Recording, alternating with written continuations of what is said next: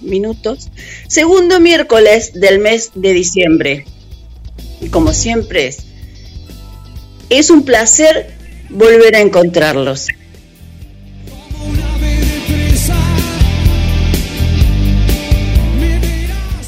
Permítanme presentarles el equipo que me acompaña. Carlos Matos en el segmento de derechos de las personas con discapacidad. Alberto Begiristain es el ícono del atletismo marplatense, quien mecha disciplinas deportivas como el atletismo convencional con deporte adaptado.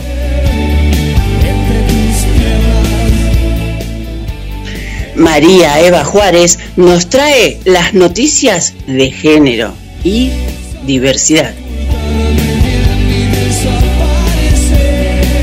Por supuesto tenemos una una serie de colaboradores que se van turnando para traernos las columnas. Y en esta ocasión contamos con Cristian, quien es el corresponsal en cuanto a la sexualidad, ya sea convencional o adaptada.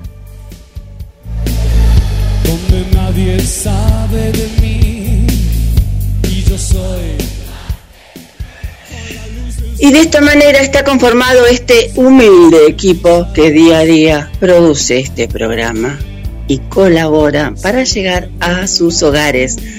Buena semana para todos. ¿Cómo están del otro lado? Buen día, señor operador.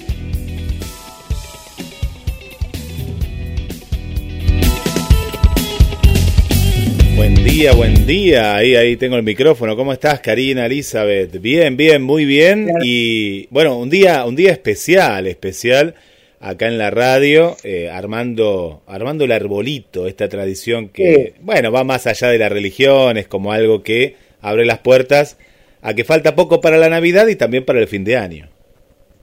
Claro, es como la fecha de una, una quinta estación, ¿no? Primavera, verano, otoño, invierno, Navidad.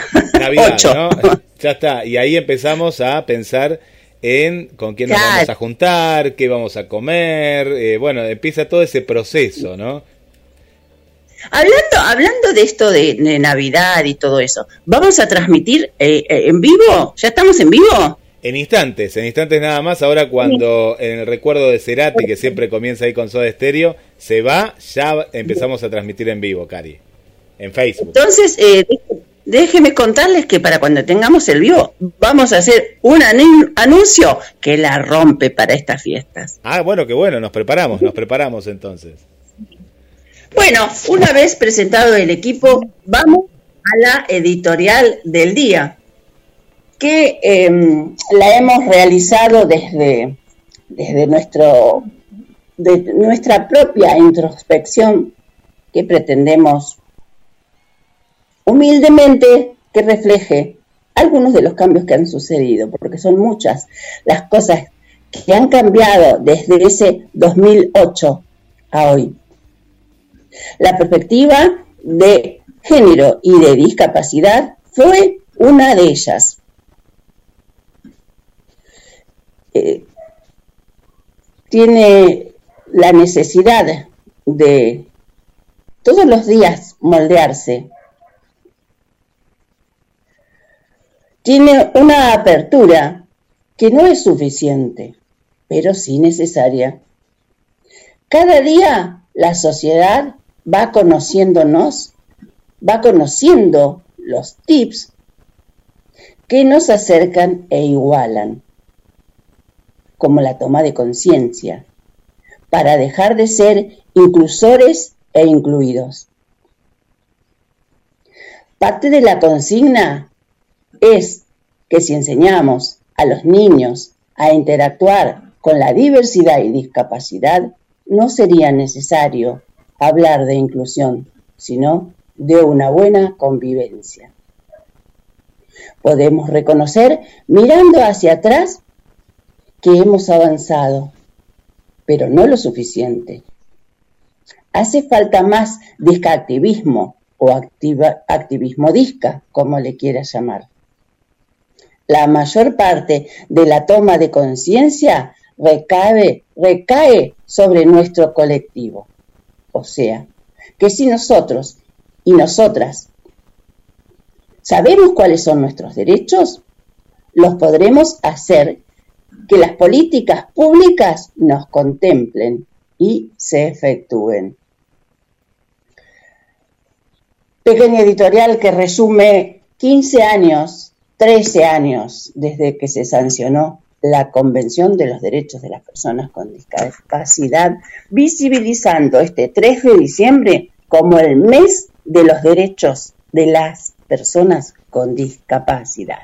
Vamos a identificarnos, señor operador. Iniciemos ese tan mentado chat y venimos. GDS, la radio que nos une. Que buscabas. www.gdsradio.com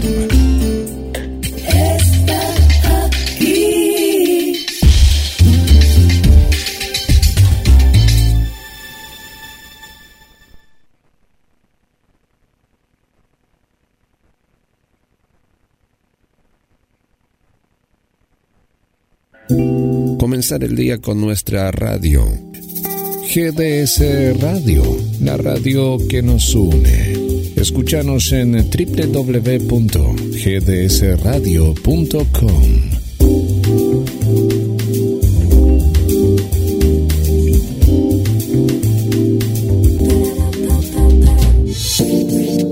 Estás escuchando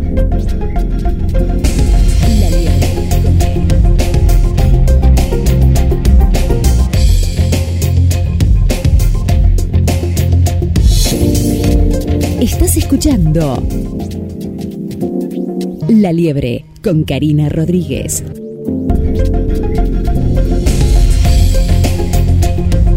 Y ya estamos transmitiendo, además de en gdsradio.com, mi páginas asociadas, Karina, ya estamos transmitiendo en Facebook, en la página de La Liebre. Si todavía no le diste me gusta, nos estás escuchando por primera vez o nos venís escuchando pero recién te enteraste que hay una página de Facebook, bueno, te invitamos a dar me gusta y en estos momentos, aparte de leer y compartir las buenas noticias, también nos podés escuchar en vivo. Karina.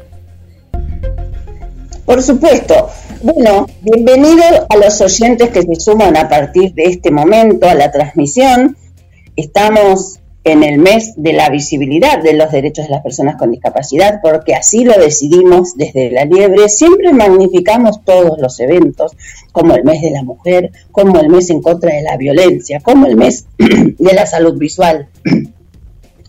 Este mes decidimos hacerlo extensivo al mes de los derechos de las personas con discapacidad. Bienvenidos.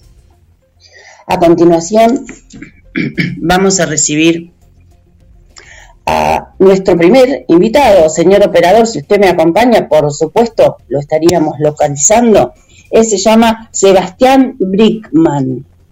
Es activista y nos habla sobre la asistencia sexual, perdón, con personas con discapacidad y el acceso a hoteles alojamiento. Mientras vamos haciendo la conexión. Bien, entonces, ya tenemos la conexión establecida y de esta manera damos inicio a esta seguidilla de exposiciones unipersonales desde La Liebre. Buenos días, Sebastián, y bienvenido a La Liebre. Hola, ¿cómo están todos? Buen día, muy bien. Muy bien. Eh, bueno, acá visibilizando las próximas fiestas, teniendo en cuenta que hoy es el Día de la Virgen, que se arma el arbolito, pero sobre todo que diciembre es un mes en el que las temperaturas se ponen cálidas y por qué nosotros no ponernos cachondos. Sí, claro, ¿cómo que no? Por supuesto, todo vale. Decime, Sebastián, en cuanto a la accesibilidad de personas con discapacidad a hoteles, ¿cuánta experiencia tenés? ¿Cuántos, eh, ¿Cuántas eh, experiencias has recaudado? Mira, para ser sinceros, nunca eh, tuve una experiencia con, eh, con personas con discapacidad en hoteles. Yo siento que eh, las personas con discapacidad ven como algo imposible el acceso a los hoteles alojamientos, porque desde el vamos todos los hoteles alojamientos no están equipados como digamos, no, no, no tienen rampas, no tienen nada. Lo único que pueden llegar a tener sería entrando por la parte de eh, la cochera, pero todos sabemos que cuando pasamos por un hotel alojamiento, por la parte de afuera, ninguno de estos tiene rampas. Entonces yo me pongo a pensar desde qué lugares también eh, legitimamos las sexualidades y de qué manera uno puede acercarse también siendo una persona con discapacidad, ¿no? Sí, sobre todo con movilidad reducida, ¿no? Porque una, una, una discapacidad que te permite trasladarte por tus propios medios eh, es, es diferente el abordaje, porque una rampa o un escalón lo llegas a, más si tenés ese, ese estímulo, ¿no? De saber que subís el escalón y vas a estar en la gloria. Pero a aquellas personas que tienen la movilidad reducida se les dificulta realmente. Más allá de Más allá de no sé Claro, y no solo eso también, sino yo estoy pensando también en el sentido de, por ejemplo, si yo arreglo una cita con alguien y por un tema de discreción o lo que fuere, yo la tengo que esperar dentro del hotel alojamiento y no puedo ingresar por mis propios medios, ¿cómo hago para concretar una cita en un hotel alojamiento esperando a la, a la persona desde dentro? No puedo ingresar las personas que atienden los hoteles, los alojamientos, ¿realmente están capacitadas para ese tipo de situaciones? Me pongo a pensar en paralelismo a, no sé, al, colectivo, por ejemplo, si soy una persona en silla de ruedas, los, yo he visto eh, que los colectiveros ayudan a las personas a bajar, pero porque las personas con eh, las personas que trabajan en hoteles alojamientos no. Eso me da cuenta de eh, como no están capacitadas algunas personas, y no solamente en los hoteles alojamientos, sino lato sensu, pero puntualmente al tema que nos atañe hoy, eh, a los hoteles alojamiento. ¿De qué manera podemos empezar a pensar en capacitar a la gente en temas de eh, personas con discapacidad, no? Exacto. Y eso es un punto. Otro punto es eh, tener en cuenta, bueno, que si no se puede acceder a, directamente al hotel, mucho menos las instalaciones van a estar adaptadas. No, claro que no. En todos los hoteles que fui, eh, ninguno, ninguno. Ni tampoco hay una habitación que vos puedas llegar a pedir como, bueno, esta es, eh, no sé, hay habitaciones con temáticas. ¿Por qué no empezar a pensar eh, habitaciones especiales, adaptadas. en cualquier lugar podemos ver baño para personas con discapacidad, porque quiero empezar a pensar una habitación para personas con discapacidad. Claro. Sí, quizás no, sí, que quizás no empezar a pensar a, habilitar todas, porque eso sería también un tema de infraestructura y demás, pero ¿por qué no una? A la que vos sepas que va a estar equipado, que vas a tener todas las comodidades, no me parece tan lejano empezar a pensarlo. Y también, quizás no, quizás, ¿por qué no? Empezar a pensar en una tarifa reducida. Bien, eso sería fundamental también. iría un poco en desmedro de esto porque ya de por sí hay que desmitificar el hecho de que eh, los apoyos son eh, onerosos. Los apoyos le llamamos a las rampas, ¿no? A, al pasamanos. Eh, para personas con discapacidad le cuestan un dinero al, al empresario y bueno, eso hay que identificarlo porque el mismo uso y la prolongación de, vida útil que tiene el accesorio le amortiza pero tremendamente eh, el costo y bueno, después vendría la tarifa reducida. Sería genial. O ponerle, hacer promociones de lunes a miércoles. Costo total, costo, bueno, costo accesible. se me acaba de ocurrir. Claro, claro, sí, los costos que uno gastaría en implementar las rampas y todo lo que atañe eh, sería solventado por los usuarios mismos. Tampoco sería un, gasto que, no sería recuperable. Claro, se amortiza solo. Claro, sí, tal cual.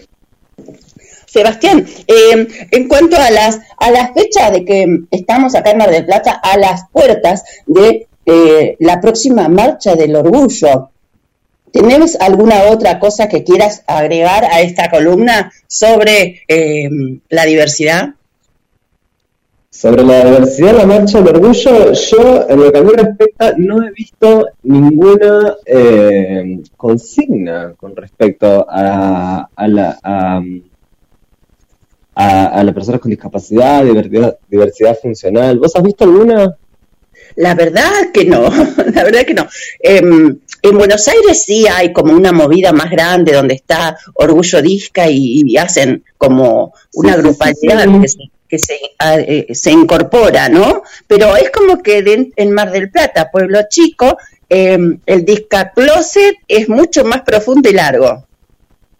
Sí, el Disca Closet y también el capacitismo. A mí me da a pensar como, bueno, ¿por qué nos interesamos por otras cosas y no eh, por la discapacidad. Me parece que es un poco un pinkwashing. Yo no vi hablar de, gente con discapacidad, no vi hablar de, de, identidad marrón, de las personas privadas de su libertad, de las trabajadoras sexuales. Yo creo que quedan unos cuantos temas en el tintero que no se abordan, pero con respecto a la discapacidad, y dado que es una marcha multitudinaria que tiene relevancia en los medios, que tiene relevancia en los medios de comunicación, me parece que es un lugar que estaría bueno empezar a hacer el reclamo y también empezar a hacer el reclamo por personas que no sean personas con discapacidad. Digamos, uno puede reclamar el racismo sin ser una persona racializada. Uno se da cuenta de que algunas cosas no funcionan y no componen. Entonces, ¿por qué empezar ¿Por qué no empezar a pensar eso? Políticas públicas para personas con discapacidad y,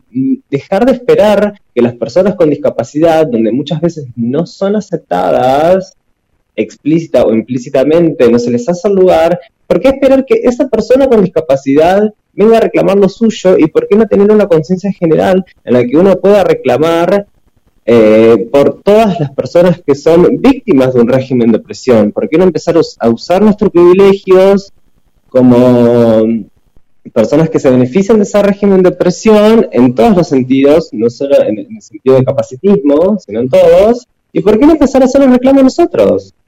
Mm, me encanta lo que acabas de decir. A mí me, encanta, sí, me encantaría que en, las marchas se empiecen a usar esos, eh, se, se, a empezar a dar esos debates. Cuando un debate no se da, lo que no se nombra no existe me parece que los debates se están dando en torno a cosas muy banales, donde hay cosas que son, eh, me parece que, es, emergencia, digamos, hay cosas que me parece que necesitan más eh, resolverlos con, con cuanto antes, eso es lo que quiere decir, cuanto antes. Me parece que, de, eh, no sé, discutir si Maradona sí o no, no, o sea, las personas con discapacidad falta eh, políticas públicas, falta esto, falta porque yo, siendo una persona con discapacidad, hoy por hoy no puedo ir a un hotel alejamiento porque sé que no pertenezco al hotel alejamiento. Y no es necesario que una persona me diga que no pertenezca para yo darme cuenta de que no hay una rampa,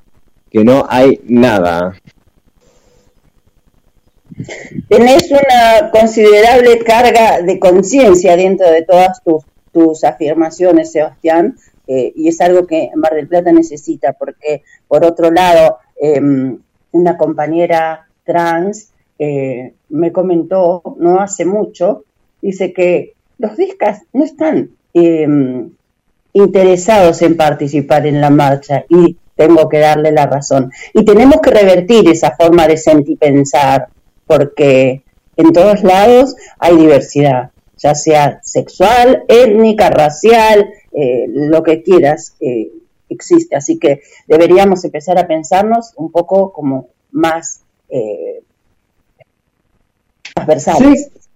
Claro, yo estuve en, la, en la COMO, en la Comisión Organizadora de la Marcha del Orgullo de Mar del Plata, y no había ninguna persona con discapacidad. Me parece que todos los, los, los temas que se discutieron giraron en torno a cosas muy banales. Entonces, ¿de qué manera una persona disca va a venir a, sumarse a la como si los debates se dan en cosas, no, muy tontas, muy debates que atrasan, muy debates que llevan años?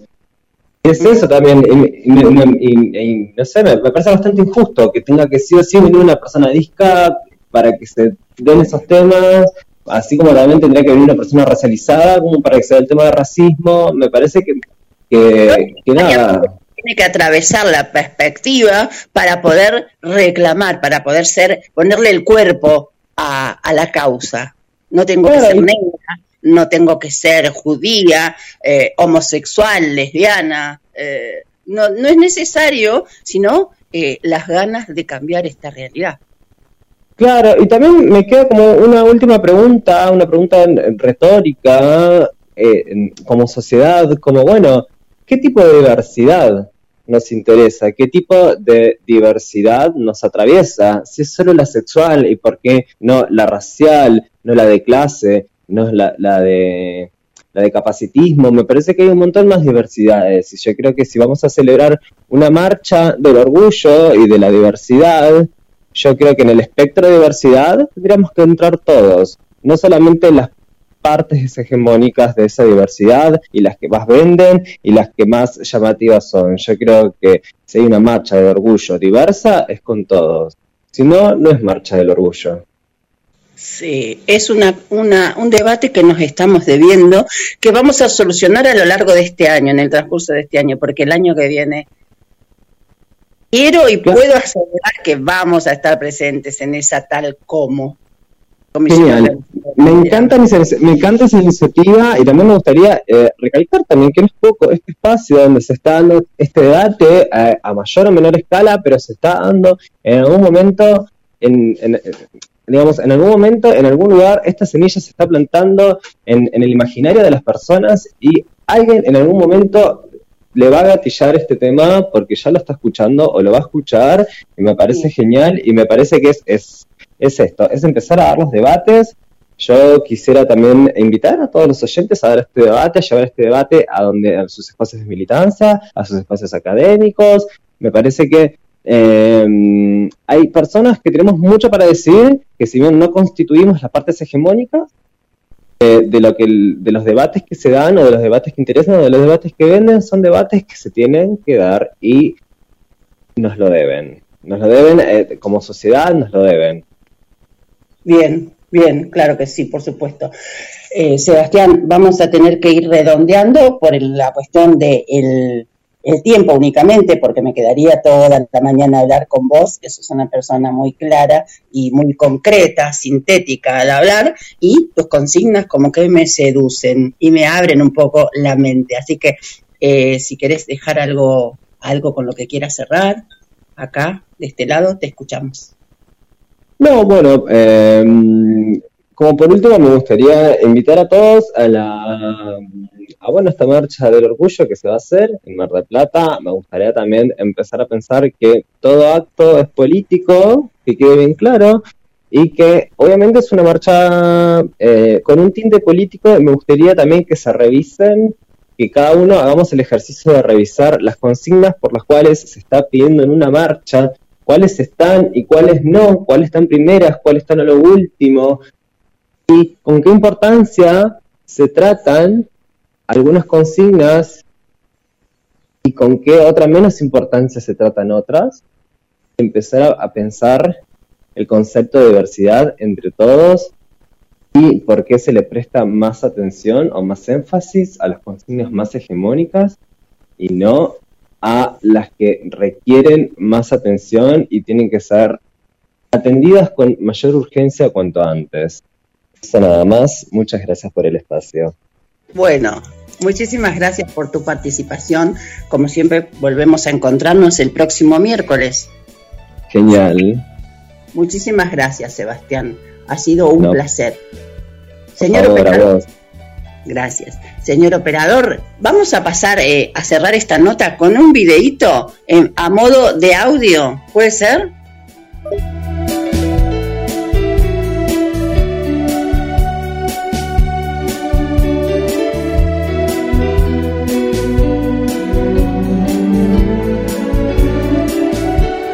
Radio a todos lados. Nos encuentras como GDS Radio en Play Store, App Store, Windows Phone y BlackBerry. GDS, siempre en movimiento.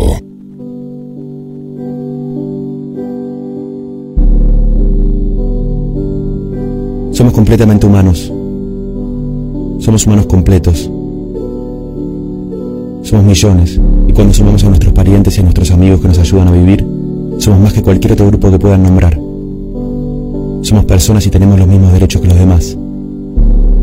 No buscamos compasión, no buscamos piedad, solo exigimos respeto. Somos completamente humanos para hacerlo. Pero algunos de ustedes nos tienen miedo, otros nos esquivan o nos ofenden con su condescendencia. Confunden nuestras limitaciones con nuestras capacidades. Nosotros somos iguales a ustedes, aunque algunos no podamos ver, escuchar, caminar o percibir el mundo igual que ustedes.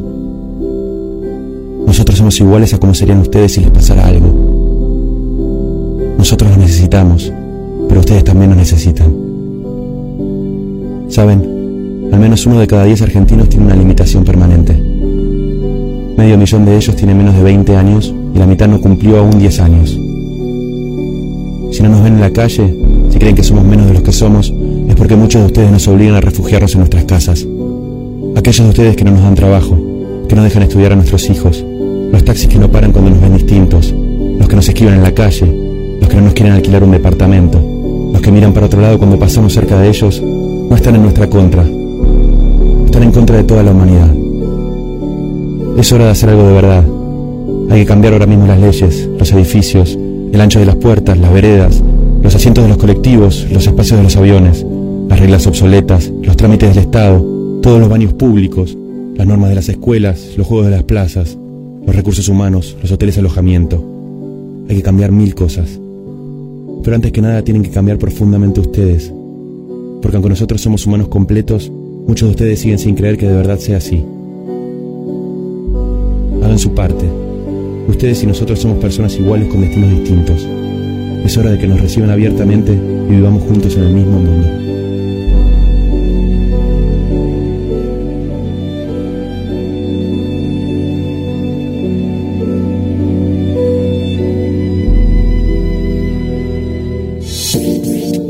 Estás escuchando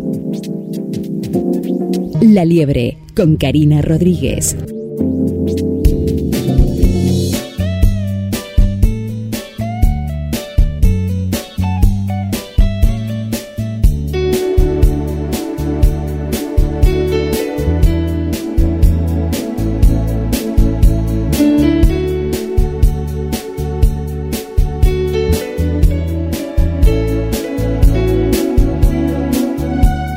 10 y 39 minutos desde Mar del Plata para toda la ciudad argentina y el mundo. Estás escuchando La Liebre como todos los miércoles desde las 10, ¿eh? 10 en punto de la mañana. Ahí comenzamos. Mandamos saludos para Sole, ¿eh? gracias Sole por, por estar ahí del otro lado acompañándonos. Para María Marta y para Félix Pando desde Miami, gracias también por la compañía. Escuchándonos a través de GDS Radio, que está junto a Cronos MDQ. Al amigo Tito, eh, gracias por las efemérides y por la compañía. En instantes nada más las vamos a estar difundiendo. De aquí de Mar del Plata le mandamos un saludo para Adriana de Centro. Gracias Adri por, por acompañarnos. Y para Sonia de La Perla, eh, dos oyentes que están siempre, eh, cada miércoles, ahí que nos escriben también al teléfono de la radio, que es el 223 424 66 46. Le mandamos un saludo para Carlos y para Alejandra del barrio Belgrano y a ellas le contamos y a toda la gente del barrio Belgrano, Autódromo y cercanías que hay una roticería, pero no solo una roticería, hay de todo, porque también hay cargas virtuales, podés hacer, hay milanesas preparadas, hay productos de granja, hay delivery de comidas, hay helados y la roticería delivery al 223 691 44 11. Pero a partir del día de hoy tenés ese árbol que está súper pelado, ¿eh? lo veo con mmm, esas lametas que ya no parecen lametas, esas borlas, ¿no? Como se les llama, que ya están eh, descoloridas. Bueno, y las luces, está tan pobrecito ese árbol, ponele luces. Bueno, ¿A dónde tenés que ir? No tenés que ir al centro, que es un loquero, la gente que anda de aquí para allá porque es feriado y nos vienen a visitar mucha gente, también agradecemos eso, pero nos queremos quedar en el barrio y en Soler 12249 tenés artículos para decorar el arbolito, para decorar la casa, ponela linda, dale una sonrisa, colores y mucho, pero mucho más y a muy buen precio, ¿eh? al mejor precio en Soler 12.249. Así que aparte de todo lo que te conté, ahora hay productos para Navidad, ¿eh? para poner linda tu casa. ¿eh? Este es el momento. Karina, volvemos contigo al estudio de la Liebre. Perfecto. Perfecto, y vamos a estar entonces recibiendo a nuestro eh, cronista estrella, a el ícono del atletismo marplatense, quien está apostándose ya en la largada para irse a correr, porque lo que lo motiva es el asado post carrera. Buenos días y bienvenido Alberto Begiristain. ¿Qué tal Karina? Muy buenos días, Carlos también. ¿Cómo están ustedes? La verdad que muy bien y escuchándote mucho mejor. Cómo no, muchas gracias. Y hoy tenemos eh, un poquito de todo. Comenzamos con el deporte convencional porque había una novedad muy, muy importante. Se ha batido un récord este, nada más y nada menos que el maratón que tenía la marca Antonio Silio hace 26 años. Esto lo logró el chubitense nacido en Esquel, Joaquín Arbe, de 31 años, eh, nacido el 25 de agosto de 1990. Logró récord nacional y batió la marca, como decía, en nuestro país de más de 27 años. Logró 20 segundos menos en el maratón de eh, la 41 edición de Maratón de Valencia, hace pocos días, con 2 horas 9 minutos 36 segundos, una marca extraordinaria. El récord que tenía Antonio, Antonio Silio era 2 horas 9.57, o sea que le bajó 20 segundos menos, que es un montón, por decir de alguna manera. Vulgar, esto, esto fue, eh, Antonio ganó la maratón de Hamburgo en abril de 1995 y quedó hace 27 años para siempre esa marca porque muy difícil de bajarla. Hace poquitos tiempos la había, se había acercado mucho este, eh, Molina, pero Joaquín Arbe venía arrimando muy bien con las marcas y muy buena participación. Culminó 22 en la general, fíjate vos con tamaña marca en el mundo queda entre los 20 recién, ¿no? Que es muy meritorio naturalmente. Acá Sudamérica, para estar cerca de las marcas mundiales es bastante difícil, pero esto es un logro impresionante y además logró la clasificación para el Mundial este, y los otros argentinos también participaron, el Eulalio Muñoz, una excelente marca también, 2 horas 11.56, que se ubicó 32, y Miguel Ángel Bárzola, argentino que vive en España, logró 2 horas 18.50, ubicándose 54. Es, este, es, muy difícil, sobre todo en maratón, estas pruebas donde están los, los monstruos que son los keniatas y los, los etíopes, que son los que, los que normalmente están haciendo marcas debajo de, 2 horas 8, 2 horas 7. Se basan 2 horas 5, 2 horas 6, pero bueno, 2 horas 9 para, la para Sudamérica es extraordinario. Así que Arbe fue campeón, recordamos, sudamericano el 22 este, de, septiembre de 2019. Eh, ganaba esta maratón, esta 41 primera edición, ganaba el keniata eh, Laurence Cherono con 2.05.12, mira qué marca. Y en damas, Nancy Gelagat con 2.19.31. Para orientar un poquito a la audiencia, en la Argentina las marcas de maratones son, en general son 2.25, 2.26, 2.22, ¿no es cierto? Por supuesto debajo de 2.30, este, pero son muy poquitos los que bajan las 2 horas 10, ¿no es cierto? Tal perdón, en este caso es solamente Arbe, ya como decía recién, 2 horas 11 este, Muñoz y van a las 2.18. Es muy, no es muy fácil que los argentinos tengan debajo de los 2.20.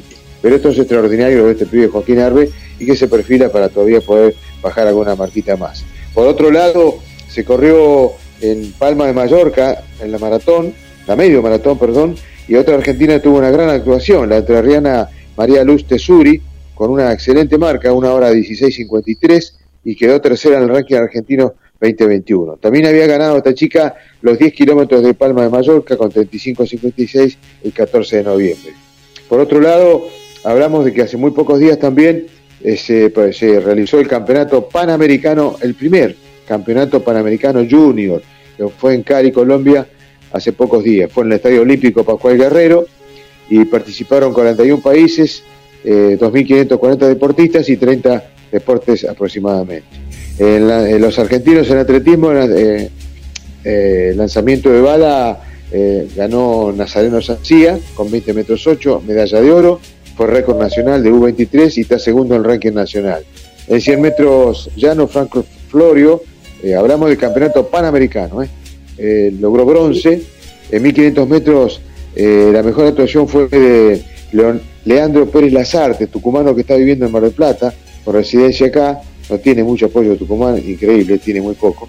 Así que está acá este, en Mar del Plata, representando a la ciudad, JM Corredores, lo entrena Ezequiel Monín, logró una excelentísima marca de 3 minutos 47 segundos 29 centésimas, eh, a, reitero, en 1500 metros, y se ubicó cuarto detrás del argentino José Zavala, que logró 3.45 con medalla de bronce. Una gran actuación de, Leandro, pero quedó ahí cerquita del podio. Por otro lado, la posta argentina 4 por 100 logró bronce y Decathlon Damián Moneta logró bronce, es una medalla de atletismo.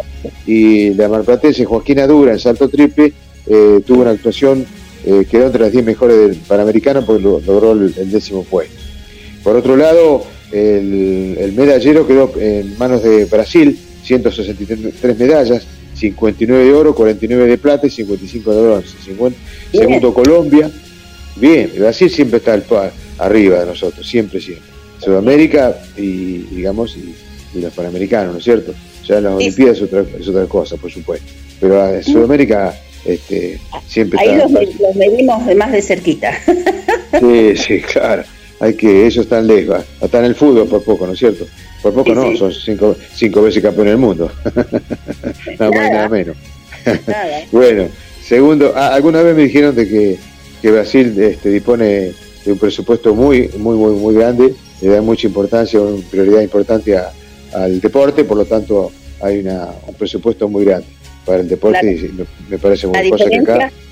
la diferencia lo hacen los aportes y los sponsors, precisamente. Sí, tal cual. Acá, acá no, no estamos. Eh, se ha aumentado mucho, hay que ser sincero, a lo que era unos años atrás, pero todavía no alcanza para, para, para mantener más allá de, de, los corredores, ¿no es cierto? Bueno, decía, el medallero ganó Brasil, segundo Colombia, tercero Estados Unidos, Argentina se ubicó sexto con 73 medallas, que no es poco, 19 de oro, 22 de plata y 32 de bronce. Valentín Rossi fue en canotaje, en velocidad, fue el que logró eh, la mayor cantidad de medallas, 5 de oro. La natación fue el deporte que más segundos puestos obtuvo, con 4. Y el ciclismo de pista, con más terceros lugares, con 5 de bronce. Así que, por ese lado. Y por otro lado, hablamos del campeonato sudamericano, estamos hablando de básquet adaptado, eh, femenino que se realizó en el Senar en Buenos Aires, Las Lobas, equipo argentino logró el subcampeonato porque cayó, cuando no, como decíamos recién, ante Brasil, 61-30, 30-20. El tercer puesto fue para Bolivia, que venció a Chile, 39-27. Fernanda Payares fue elegida como la mejor jugadora del torneo junto a Mariana Pérez, que integró el quinteto ideal que completaron Patria Trujillo de Bolivia, Denise Eusebio de Bolivia y Lía Martins de Brasil. Y ayer comenzó el sudamericano de básquet adaptado, masculino. Eh, también en el Senado, siete equipos participan, Argentina, Brasil, Colombia, Chile, Bolivia, Uruguay y Venezuela. Los cinco primeros se clasifican para la Copa América 2022 y serán el Senado de Buenos Aires. Así que este, esa es la actividad. Anunciamos también que el próximo domingo una gran cantidad de marplatenses vamos a participar en el maratón de Maipú que lleva se, inauguró hace 25 años la carrera, pero como algunas estuvieron suspendidas, esta es la, 11, la edición número 11. Así que es una gran fiesta del atletismo de calle. Debe ser único en el país que te cobran 950 pesos con un asado para 500 personas. La verdad que nunca he visto. Un gran esfuerzo de esta gente y realmente para felicitarlo. Me invitaron, más allá de, participar, me invitaron a que, me van a dar este, después que del almuerzo, tengo que hacer un anuncio de, de mis 37 años de, el jueves cumplo 37 años de actividad atlética y bueno, y Carlitos Santos 55 cumplió, así que haremos una, una, charla ahí en, público, en, el escenario, que me lo pidió el, organizador, que sabe que no tengo problema, así que vamos a estar, una, si Dios quiere, nos acompaña el tiempo, una buena fiesta. Esta charla yo la quiero tener para YouTube. ¿Cómo podemos hacer? Yo la quiero. Le voy, a decir, le, voy a decir, le voy a decir a Chuli Álvarez a ver si si la puede hacer un videito. Este, yo creo que sí, que no hay problema. Este, inédito decirle que sea para mi canal de YouTube. Eso tiene que estar dos grandes monstruos como son ustedes. sí, sí, te Galito, él como eh, conoce, no mucho de Mar del Plata, y Lito Case, uno de los organizadores, y le dije por teléfono, mira, me gustaría llamarlo al escenario a Carlitos Sanz, ningún problema, es lo que vos quieras, porque ellos tienen un locutor que es el Colo Martínez, pero él solamente aparentemente eh, transmite la carrera, no le gusta anunciar nada, bueno, este, es una opinión de él, ¿no es cierto? Así que yo no tengo problema en, ayudarlo y, una vez que almorcemos estaremos ahí compartiendo con todos los compañeros este, de la zona de Mar del Plata y la zona este, ese, este recuerdo de los, los 37 míos y los 55 de Carlitos. Pero pero hay que, hay que hacer tira de suelta de palomas, globos blancos. Bueno. Si me, queda, si me queda tiempo, tengo algo de los juegos. Dale. Bueno, esto es, más allá de lo insólito, son curiosidades y algo más de los Juegos Olímpicos. Por ejemplo, en Londres 1908, el norteamericano John Taylor fue el primer corredor de raza negra que ganó una medalla de oro. Por otro lado, el mismo año de los Juegos, en Londres, el fútbol se incorporó al programa oficial de los Juegos y el oro fue para, para Gran Bretaña, la plata fue para Dinamarca y el bronce fue para los Países Bajos. Y nos vamos a Ámsterdam 1928, el título es La mujer protagonista. Las mujeres compitieron por primera vez en atletismo, pese a las objeciones del varón Pierre Coubertin, que era el mentor de los Juegos, y del Papa Pío XI, pero vieron limitada su participación a cinco eventos. La alemana Lina Baschauer fue la segunda atleta que ganó medalla de oro para su país en pista en 800 metros. Pero el resto de las competidoras sufrieron fatiga. Por eso el Comité Olímpico Internacional suspendió esta prueba hasta 1960. En el caso de, hablamos de Berlín 1936, históricamente se recuerdan estos Juegos porque Hitler inauguró los Juegos, el canciller Hitler, nada más y nada menos, e intentaría probar su teoría acerca de la, super, de la superioridad de la raza aria sobre los demás. Su intento fue fallido, ya que quien más se destacó fue nada más y nada menos que este monstruito o monstruo, un atleta afroamericano, Jesse Owens, que está en la historia, que se alzó con cuatro medallas de oro. Eso fue hace 85 años. Los de Berlín fueron los primeros juegos transmitidos por televisión. En toda la ciudad se instalaron más de 20 pantallas gigantes para que los ciudadanos pudieran, pudieran ver todas las distancias de los juegos.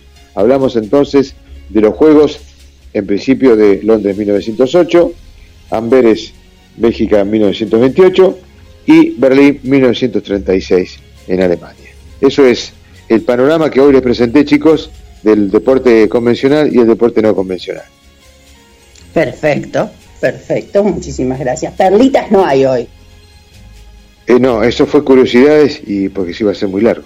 Este, no, las, preparé, en, rigor de verdad. Siempre al detalle, usted, Alberto por favor, siempre, siempre sorprendiéndome. Perfecto, muchísimas gracias, Alberto Begristain. Un abrazo para los dos y que tengan un buen día. Bueno, como no, muchísimas gracias. Gracias. Gracias por tu participación y nos vemos, Dios mediante, dentro de los El próximo miércoles. ¿Cómo no? Señor operador, ¿vamos a darle un espacio a la tanda publicitaria?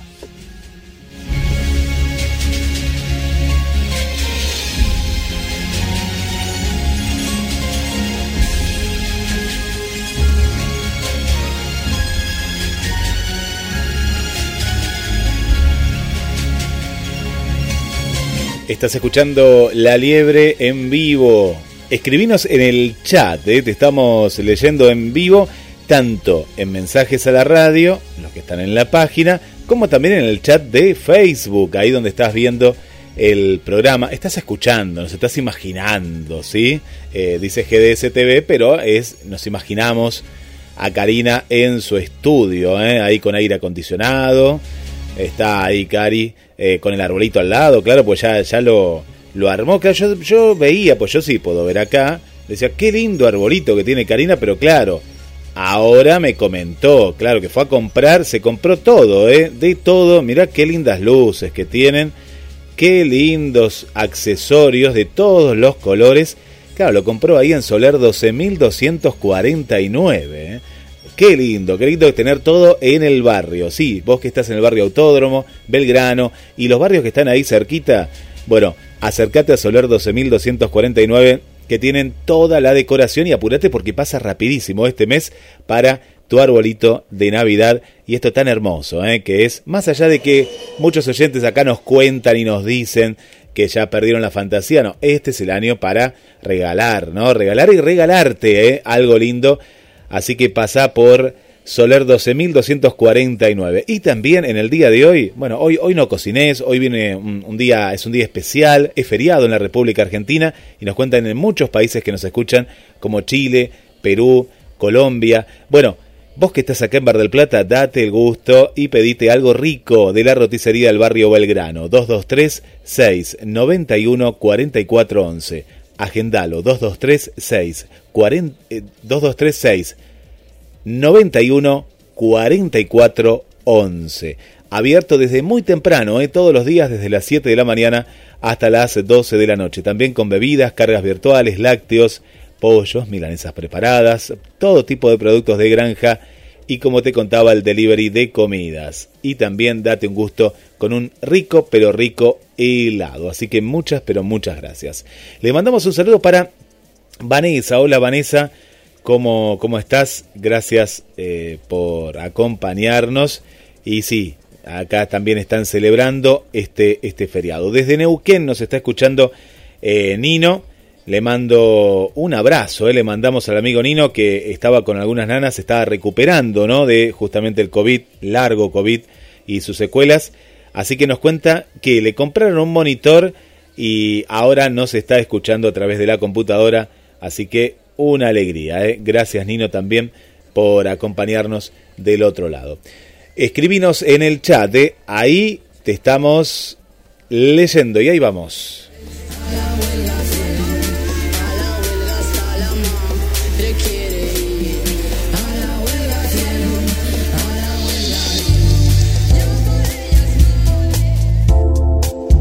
No dejes de planificar. Te estamos dando más motivos para vivirlas mejor. GDS Radio, la radio que nos une. Escúchanos en www.gdsradio.com.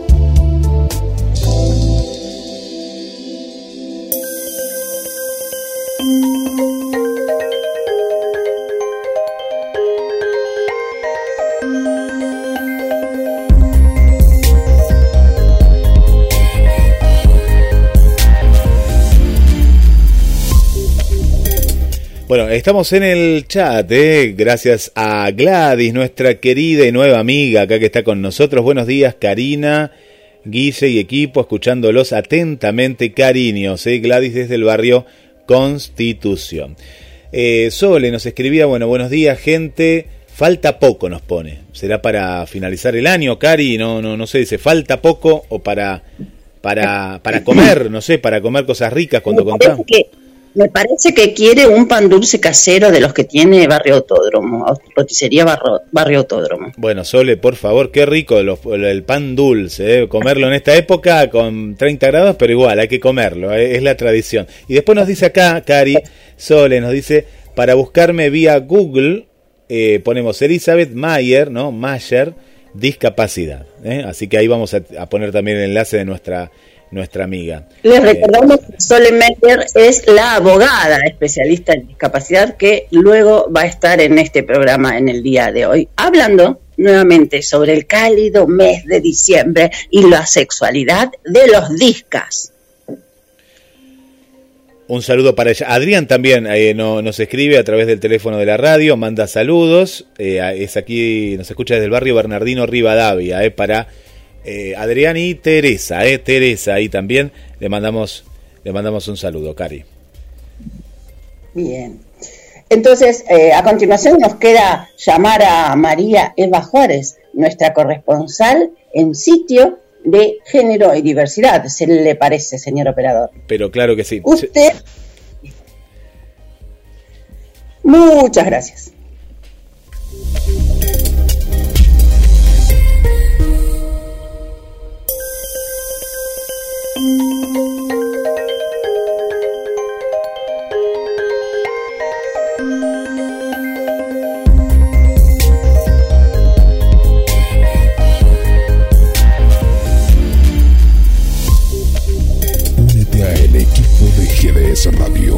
HD 223-448-4637. Somos un equipo.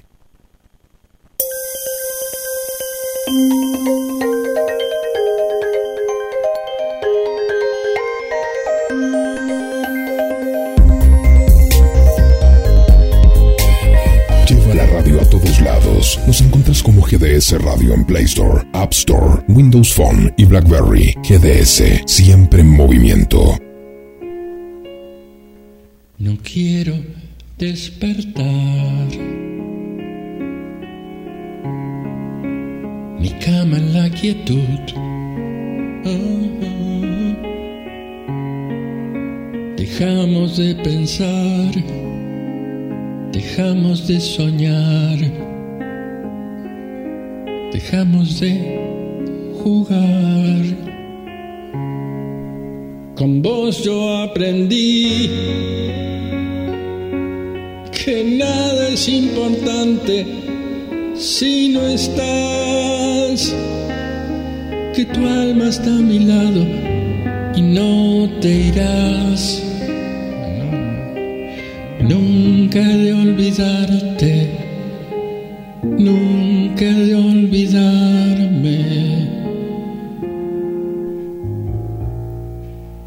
No quiero despertar, no, no.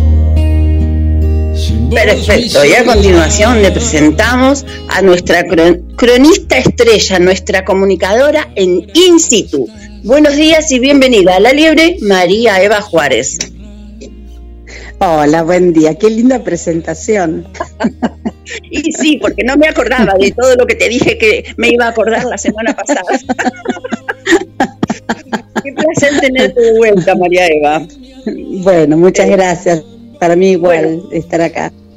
Abordemos entonces la columna de género y diversidad y contame, ¿qué tenés en gateras como para empezar?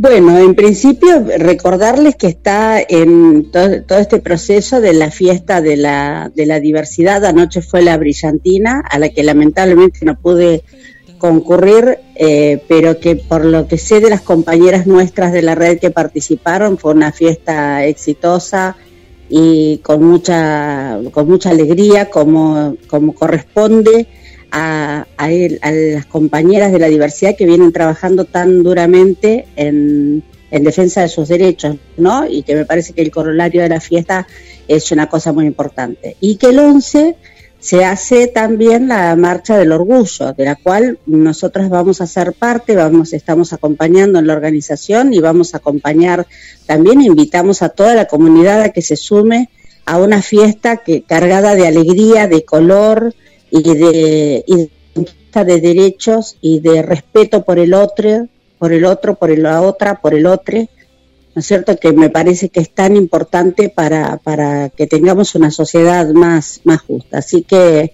bueno, nada, en principio eso que, que necesaria que es la visibilización, ¿no? Precisamente hace un bloque antes que vos estábamos conversando con eh, Sebastián, que es un, un, activista de Buenos Aires, y estaba comentando, poniendo sobre la mesa, de que los discas, las discas, les discas, no estamos partícipes en, en esta marcha, así que prometimos que vamos a hacer una introspección para que el año que viene activemos también, porque el Disca Closet en Mar del Plata es mucho más grande que en Buenos Aires. Bien, mira, yo te podría invitar a, hoy es la última reunión de, organización, eh, así que si querés participar, el, es a las 3 de la, de la tarde, si alguno o alguna o alguno de ustedes puede participar, porque estaría re bueno que, que sí, como decís vos, que también sean parte. Así que estaría, Estaría muy, muy bueno. Claro. Muy, muy bueno, muy buena la invitación. Después, eh, ¿va a ser de forma presencial? Sí, sí, va a ser de forma presencial. Te paso después la dirección y el horario para que para que lo, lo tengas, para que puedas participar. Perfecto. Mis vecinos se han puesto cachondos, se han puesto cumbia al palo. Así que bueno, nosotros cerramos la puerta. Sí, qué este, lindo, qué lindo cuando hay tan, en los barrios, viste que se da eso, ¿no es cierto? De toda esa alegría, toda esa cosa que de música permanente, que es lo que les da vida a los barrios, ¿no? son una cosa, Mar del Plata tiene esa cosa. lo, que les, da vida a ellos, que, que estaría buenísimo si fuese una casa de fin de semana, pero que te despierten un feriado a las 7 de la mañana con una cumbia de esa tipa guaracha que encima va rápido. no es muy placentero. y te levantás con toda la energía. sí, sí, empezás a revolear zapatos bueno, con Bien, María Eva, vamos al cauce. ¿Tenés alguna noticia? Sí, yo quería hacer mención de un hecho que si bien no es eh, eh, puro del tema del contexto de género, pero que me parece que tiene una importancia política, es que se acerca el aniversario del argentinazo del 19 y 20 del 2001, en el cual las mujeres fuimos protagonistas y fuimos eh, muy protagonistas en toda esa década, la década del 90, ¿no? con el avance del neoliberalismo de la mano de en la entrega del país y todo lo que ya sabemos que sucedió. Eh, las mujeres fuimos las primeras en, en ir a cortar las rutas. Cuando llegaban íbamos, nos, hacíamos las manifestaciones, cortábamos rutas, hacíamos marchas, las primeras que nos parábamos en la ruta a cortar el, tránsito en reclamo de trabajo para nuestros maridos y para nosotras y en reclamo de la comida para nuestros hijos hemos sido la mayor parte de mujeres. Por eso yo creo que la composición de las organizaciones sociales en general, la mayoría somos mujeres y creo que tiene que ver con esa cosa de que, tenemos en, género y en diversidad, que tenemos muy claro que la unidad es lo que nos permite avanzar en la conquista de, derechos. Este 19 y 20 eh, es muy especial porque se cumplen 20 años del argentinazo y parece que fue ayer. Parece que fue ayer realmente. Fue una marcha en Mar del Plata, como en todo el país, fue una marcha gigantesca, arrancó de los puntos de la ciudad, había una columna que venía, que partía de 212 y Luro, otra que partía de la zona sur del barrio Parque Palermo, había otra columna que venía de la zona norte, de la zona de Parque Peña, y a medida que íbamos avanzando por Luro se iban encolumnando los demás hasta llegar a Luro y San Juan, que es donde nos frenó la policía porque no nos permitieron llegar a la cita que teníamos con las corrientes sindicales en el momento ese que, nos esperaban frente a la municipalidad para hacer el brindis de pan y agua. Nosotros hacíamos un brindis ese día de pan y agua porque los desocupados no teníamos que llevar a nuestra mesa para las fiestas navideñas, así que era simbólico. Y las fuerzas represivas no nos, no nos permitieron llegar y en Luri San Juan nos reprimieron duramente eh, a todas y a todos y a todes.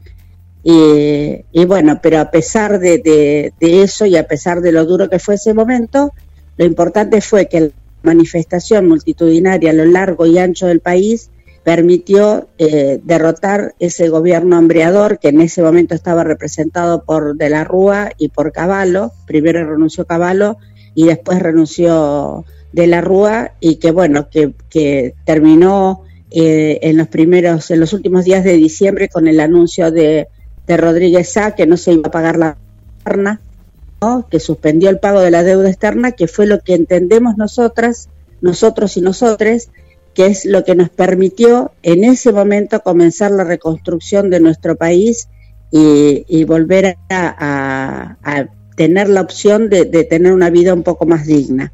Digo porque 20 años después estamos ante la misma disyuntiva, ¿no?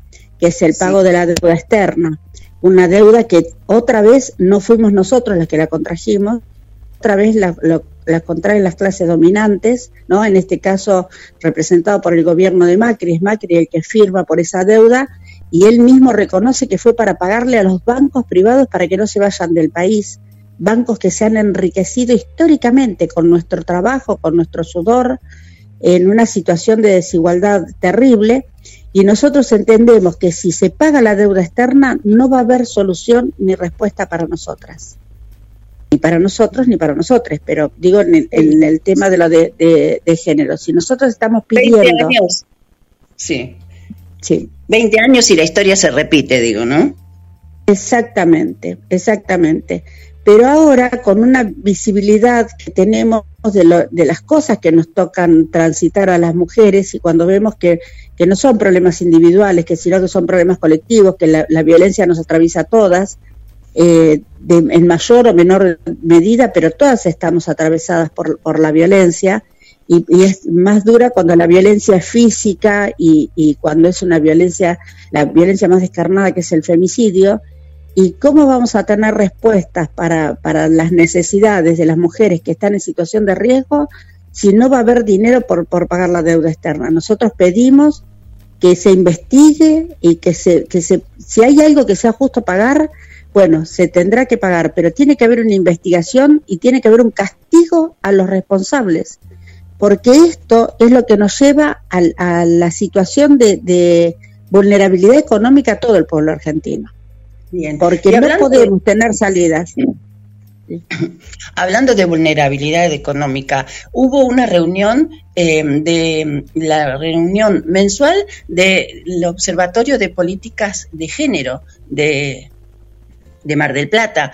Eh, y en cuanto a la vulnerabilidad, no se han puesto las becas en condiciones, o sea, en sus acreedoras, porque no tenían teléfono, porque no tenían cómo comunicarse por teléfono, es lo que entiendo.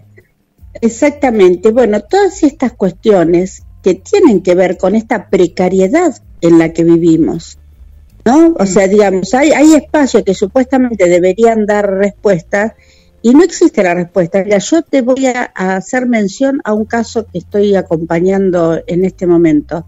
Una víctima eh, de violencia amenazada de muerte con un violento que porta un arma, que no tiene patrocinio legal porque no existe el patrocinio legal para las víctimas, el que tiene que actuar es el fiscal de turno, digamos que, la ve el día que, tiene la audiencia, y la llaman a una especie de conciliación para ver si pueden llegar a acuerdo. Primero hablan con ella, ella va sola porque no tiene medios para pagarse un abogado y no, vuelvo a insistir, no hay patrocinio legal para las víctimas, hay asesoramiento, pero no patrocinio, no hay un abogado que gratuitamente te acompañe para representarte. Entonces ella solita, 20 años, solita se presenta, hace frente a, a las propuestas y todo lo demás, y ahí se entera que el denunciado, el violento que la tiene amenazada de muerte, tiene la, mm, entrevista, la, conciliación, igual que la está teniendo ella, un par de días después para ver si pueden ponerse de acuerdo entre, entre ella y él, digamos, con la intervención del fiscal, y él sí, el Estado lo provee de un abogado. Nada, es demasiada injusticia. Es terrible, terrible porque ese, ese ejercer es violencia, es una, de una violencia inusitada, porque esta persona porta un arma, ¿no? la, la tiene amenazada de muerte, ella tiene montones de denuncias, tiene una restricción que él no respeta, a él le ponen un abogado y ella no. Ella lo que tiene es el asesoramiento de abogados, amigos eh, y amigues nuestros, digamos, que, que, son feministas, que, que ayudan eh, gratuitamente, la asesoran, pero no la pueden acompañar. Y cuando vos llegas a esas instancias, todos sabemos que se manejan un léxico y unas, y, unas cuestiones que escapan a nuestro conocimiento. Entonces no sabemos qué es lo que estamos aprobando y lo que estamos desaprobando si no tenemos a alguien al lado que realmente lo sepa. Así que bueno, yo la verdad que estoy espantada de, de, cada vez de más cosas. Ya ya vengo cada vez más, más molesta por estas situaciones y por eso con razón digo que si no se pagara la deuda externa se podría sostener patrocinio legal para las mujeres víctimas de violencia para hacer que los, los violentos realmente tengan el castigo que tienen que tener antes de que nos maten. Antes de que nos maten. Y es más, muchas veces después de muerta tampoco tienen el castigo necesario. Exacto. Totalmente injusta la, la situación por la que estamos eh, eh, pasando, por la que estamos expuestas como mujeres y como identidades feminizadas, que estamos en desmedro, ¿no? En, desproporción todo el tiempo. Qué cosa injusta, ¿no? Sí, totalmente. Totalmente, así es. Pero bueno, nosotras seguimos, por eso marchamos el 25, por eso vamos a seguir eh, marchando y vamos a seguir peleando y vamos a seguir discutiendo y vamos a seguir llevando propuestas. Porque ese es otro tema. No es que nosotros simplemente reclamamos, nosotros tenemos propuestas. Nosotros hace dos años, en abril va a ser dos años, presentamos en el, en el Congreso un proyecto de ley que declare la emergencia en violencia de género a nivel nacional. Eso implicaría que se aplicaran eh, más presupuesto para esa situación, porque si es emergencia se necesita más presupuesto que el que se aporta habitualmente. Ese proyecto contempla muchas situaciones, contempla todas las situaciones de vulnerabilidad de las mujeres, capacitación, eh, viviendas populares con, con autogestión, eh, contempla el trabajo, contempla todas, todas las salidas posibles, guarderías para los niños, para que las mujeres puedan trabajar, ¿viste? Y también contempla el pago de una beca para las promotoras territoriales que trabajamos ayudando a las mujeres a salir de su situación de violencia. Sí, sí, Porque así como no hay, así como no hay patrocinio legal gratuito para las mujeres, tampoco hay acompañamiento en la, en la, eh, con la demanda que porque tener dos trabajadoras sociales en la municipalidad y una trabajadora social por por, eh, por CAPS no resuelve la demanda de porque en, el, la dirección de política de género atiende el caso de violencia, pero en el CAPS tiene, la, la, trabajadora social tiene que hacerse cargo de todas las demandas que hay. Y las de violencia en sí misma es una demanda que requiere, eh, o sea, es muy amplia como para poder atenderla de la manera en que la víctima se merece ser atendida, asesorada y acompañada. Bien, María Eva, vamos a ir cerrando aquí porque nos hemos pasado en el tiempo. Está muy fuerte hoy la columna de hoy, está muy buena, pero tenemos que cerrar. Bien, bueno, muchísimas gracias por haberme dado el espacio. Bueno, te, te invito a que me invites con el enlace más tarde, eh, así nos juntamos. Eh, dale. dale, muchísimas gracias por tu participación, por tu aporte. Y, ah, espera, tengo una pregunta, una preguntita más. Sí. ¿Hay, ¿Hay posibilidades de que una persona con discapacidad que está en riesgo, porque tiene EPOC, se, se vacune con la tercera sin haber sido llamada? tiene que pedir un certificado a su médico solicitándolo y con él dirigirse a región sanitaria octava para hacer la solicitud para que le ver la posibilidad de que le generen un turno. Ah, sí, bien. Sí, bien. porque es una situación particular y, claro. y tiene que dirigirse ahí. Pero okay. con un certificado médico tiene que ir. Bien. Bien, de su médico de cabecera. Exactamente. Bueno, muchísimas gracias, María Eva. No, por favor, gracias a ustedes por invitarme. Hasta el miércoles. Gracias, gracias. Vamos, señor operador, entonces a pasar a una pasada al chat y venimos con más La Liebre. No te vayas. Y ahí estamos en La Liebre en vivo, 11 y 19 minutos. Eh, le damos la bienvenida también aquí al amigo, claro que sí que siempre está presente con nosotros, Osvaldo Morales. Gracias por acompañarnos. Dice un gran saludo a, a Sole Mayer, una gran compañera, y lógico, a ustedes que están al frente a pesar de ser feriado. Sí, así es, Osvaldo, no hay feriado para la radio, es así, así que gracias también porque no haya feriado tampoco para ustedes los oyentes. Gladys, por acá eh, consulta, eh, Karina, el 11 de diciembre, ¿a qué hora y dónde se hace la marcha del orgullo? Nos pregunta Gladys. Eh, así que bueno, ahora, ahora le vamos a averiguar bien eh, estos datos para, para, dártelos. Y por otro lado dice que no, bueno, justamente Gladys aporta, dice, las mujeres eh, por parte del Estado estamos bastante desprotegidas y en cuanto a tratamiento psicológico es tan importante, ¿no? Para nosotras no hay. Yo me anoté en la lista de espera, pero en realidad no hay profesionales para atendernos. Bueno, gracias Gladys eh, por, por, el aporte. Eh, por aquí también mandamos eh, saludos María Vanessa que nos cuenta que está haciendo 13 grados bajo cero, puso un menos adelante en Montreal, Canadá, nos está escuchando desde el trabajo. Bueno, le, le aportamos un poquitito de, de, de, de calor, de calor radial desde aquí. Así que muchas gracias por acompañarnos. Vanessa desde Chile, nos cuenta que eh, en Chile se aprobó el matrimonio igualitario. ¿eh? Karina, eh, algo que venía una lucha desde el año 2017, por acá, por lo que nos aporta.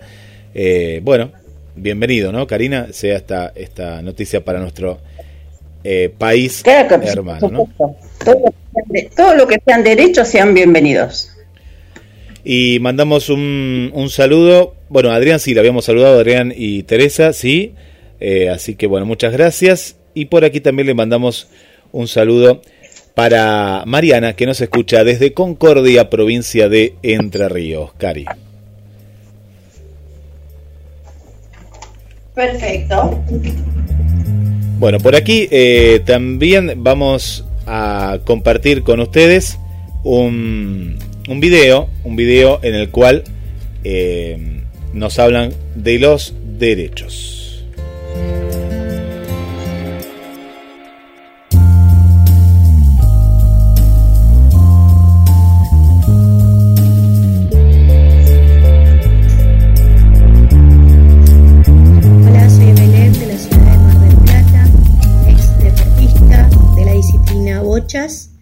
Y quería contarte que el 3 de diciembre es el Día Internacional de los Derechos de las Personas con Discapacidad. Cuando decimos discapacitados en lugar de persona con discapacidad, estamos poniendo un rasgo de una persona por encima de su identidad. Esa persona deja de ser todas las cosas que es o que puede ser y pasa a ser discapacitado invisibilizando gustos, deseos, sueños y aspiraciones, solo porque socialmente no se asocian a ciertas condiciones. Subestimar es una de las peores violencias.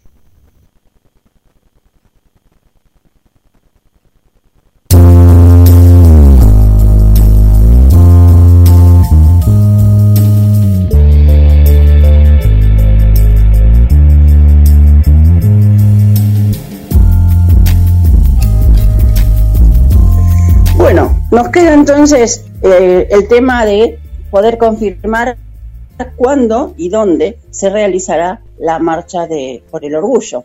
Eh, eh, va a ser, si bien sé que va a ser el día 11, a partir de la tarde, después del mediodía, y se va a extender, porque, como dice su nombre precisamente, es una fiesta. Es una fiesta donde hay espacios musicales, recreativos, artísticos, para luego marchar. Así que en breve le estaremos dando. Ya, ya, le podemos, ya lo podemos contar. Acá, acá nos llega la, la, información. ¿Usted tiene la data? ¿Ya le llegó la data? Tengo la data. Acá, acá nos llegó la producción de, de la radio y ahora la vamos a publicar. Eh, justamente se va a realizar el 11, ¿no? Si hablamos del 11, estamos hablando del sábado, ¿no? Este sábado 11 de diciembre. Eh, Correcto. Vamos bien, vamos bien entonces, vamos bien encaminado este año 2021. Bueno, como sabemos, eh, el año pasado, bueno, no, no, no se hizo la marcha del orgullo LGBTIQ eh, más, volvió, ¿no? A las calles. Va a ser la edición, Karina, la número 30, ¿no? Y miles de personas eh, se, se, van a, a, reunir en diferentes lugares, ¿no? Diferentes lugares de, de la República Argentina. En el caso... Claro, todavía no, Bueno, ahora vamos a confirmar bien el lugar. A ver, acá porque... Eh, confirmaron el día, pero todavía nos está faltando el lugar. Porque acá yo estoy viendo que tengo el lugar en Capital Federal, ¿no? Y demás. Eh, pero todavía no tenemos justamente la, el, lugar. Ahora, ahora voy a averiguar bien el lugar, porque en la nota está justamente, pero eh, lo que dice es que todavía no está confirmado eh, el lugar, ¿no? Así que eh, sí se sabe que el movimiento van a estar movimientos feministas, las disidencias sexuales, como justamente lo que van a estar reclamando es, bueno, varios de los temas, ¿no?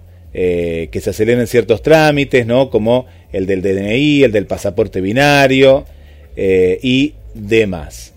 Así que bueno, ahora vamos a estar confirmando bien, bien el lugar, ¿no? Y desde el 2004 que se está haciendo en Mar del Plata, desde el año 2004, y en esto a nivel nacional, ¿no? Va a ser la edición número 30, a nivel Argentina.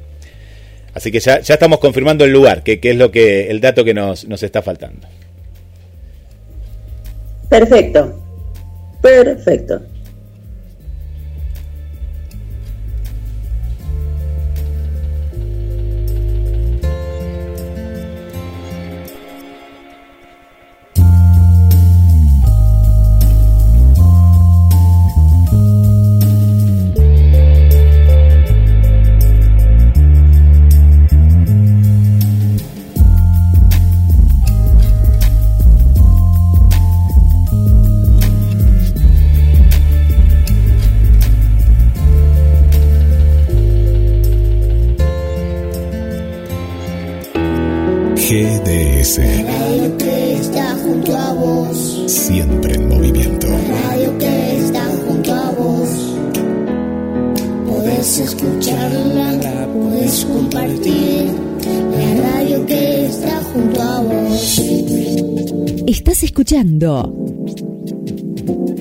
La Liebre con Karina Rodríguez.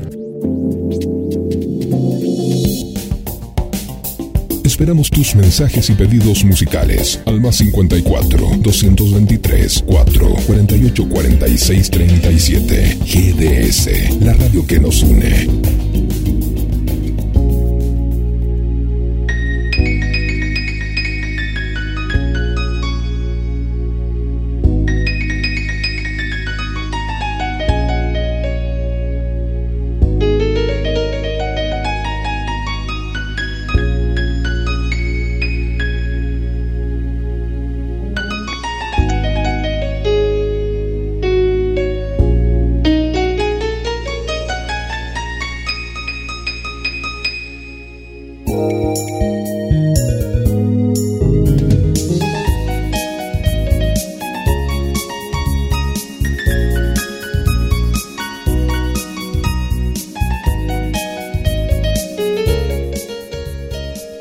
Bueno, aquí volvemos a estudios centrales. Ah, ella juraba que tenía un estudio central y uno externo. bueno, como estamos en el mes de diciembre, sabemos que los calores se, se, elevan, las temperaturas se elevan y por qué no, eh, digamos que la temperatura corporal también. Diciembre es para todos y para todas, porque a todas nos toca, todas y todos nos toca el mismo derecho y el derecho a la una sexualidad plena. Hoy vamos a recibir a Yamila Jacqueline Segovia, Segovia Bilotti. Me sigue costando. Ella es licenciada en turismo. Es asesora e instructora de turismo accesible, voluntaria del Observatorio Iberoamericano de Turismo Inclusivo es en la columna de accesibilidad Yamila. Jacqueline Segovia Bilotti. Así de memoria lo dije más fácil. Buenos días y bienvenida, Yamila. ¿Cómo estás? Buen día, ¿todo bien? Buen día, todo perfecto acá. Lo único que estamos un poco convulsionadas, porque con esto de que en verano nos sacamos la ropita y nos ponemos un poquito más hot, eh, tenemos el derecho, creo que, a tener información de, en cuanto a la accesibilidad en hoteles, alojamientos. ¿Usted qué opina, licenciada? Sí, claro, obvio que sí, que todos tenemos derecho a, a eso, ¿no? Mm, Pero, yo- pero claro. bueno, no es muy difundida. Claro, dígame, allá en Buenos Aires, yo empiezo a tutearla cuando entro en confianza, a no tutearla No, cuando no. entro en confianza. este, mm, en Buenos Aires, quizás al ser un ámbito mucho más eh, grande, más eh, suelto, quizás haya algún tipo de, hotel alojamiento donde se pueda entrar con silla de rueda, que- donde haya rampas, donde haya un pasamano. Eh, y nos gustaría saber cuáles son esas condiciones y, quizás también mandarlos al frente, porque es una cosa que necesitamos, ¿no? Eh, como a ver, hay muchos hoteles que tienen rampa. De ahí a que sean accesibles es otra cosa, Ah. ¿verdad? O sea, eh, no porque tengan una rampa son accesibles. Como siempre Bien, bien. Para ser accesible no solo se necesita de una rampa. Eh, y, y bueno, hay muchas otras cuestiones que hay que tener en cuenta, ¿verdad? Hoteles en Buenos Aires hay millones. Deben Sí. de- todos deben de saber que, que hay millones de hoteles en, en Buenos Aires.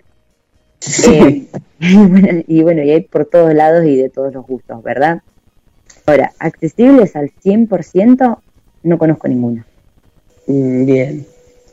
¿Cuáles son esas, esas, esas condiciones entonces? Que tengan con una habitación accesible, ¿nos podríamos llamar a contentos? No. En No, realidad, según directrices, tiene que haber una, una habitación accesible cada 20 que tenga el hotel. ¿Cada 20 qué? eh, cada 20 habitaciones que tenga el hotel. Ajá. O sea, una cada 20. Bien. Entonces bien. no podemos decir que no podemos decir que con una sola habitación en un hotel que tiene 60 habitaciones, por ejemplo, somos accesibles. Obviamente no. Sí, obviamente da eh, mayores oportunidades, ¿no? Porque al no tener ningún hotel que cuente con una habitación accesible, a tener uno que al menos tenga una, bueno, la cosa cambia, ¿verdad? Eh, condiciones para que un establecimiento tenga una habitación accesible, eh, podría estar hablando horas, porque en realidad se necesita de muchas cosas para generar una habitación accesible. Eh, y de muchas, mm, digamos, de muchas eh, cosas que son necesarias para muchos tipos de discapacidades, ¿verdad? Una habitación totalmente accesible eh, necesita de tanto brindar accesibilidad para una persona con discapacidad motriz como para una persona que tiene una discapacidad visual, auditiva, intelectual, etcétera.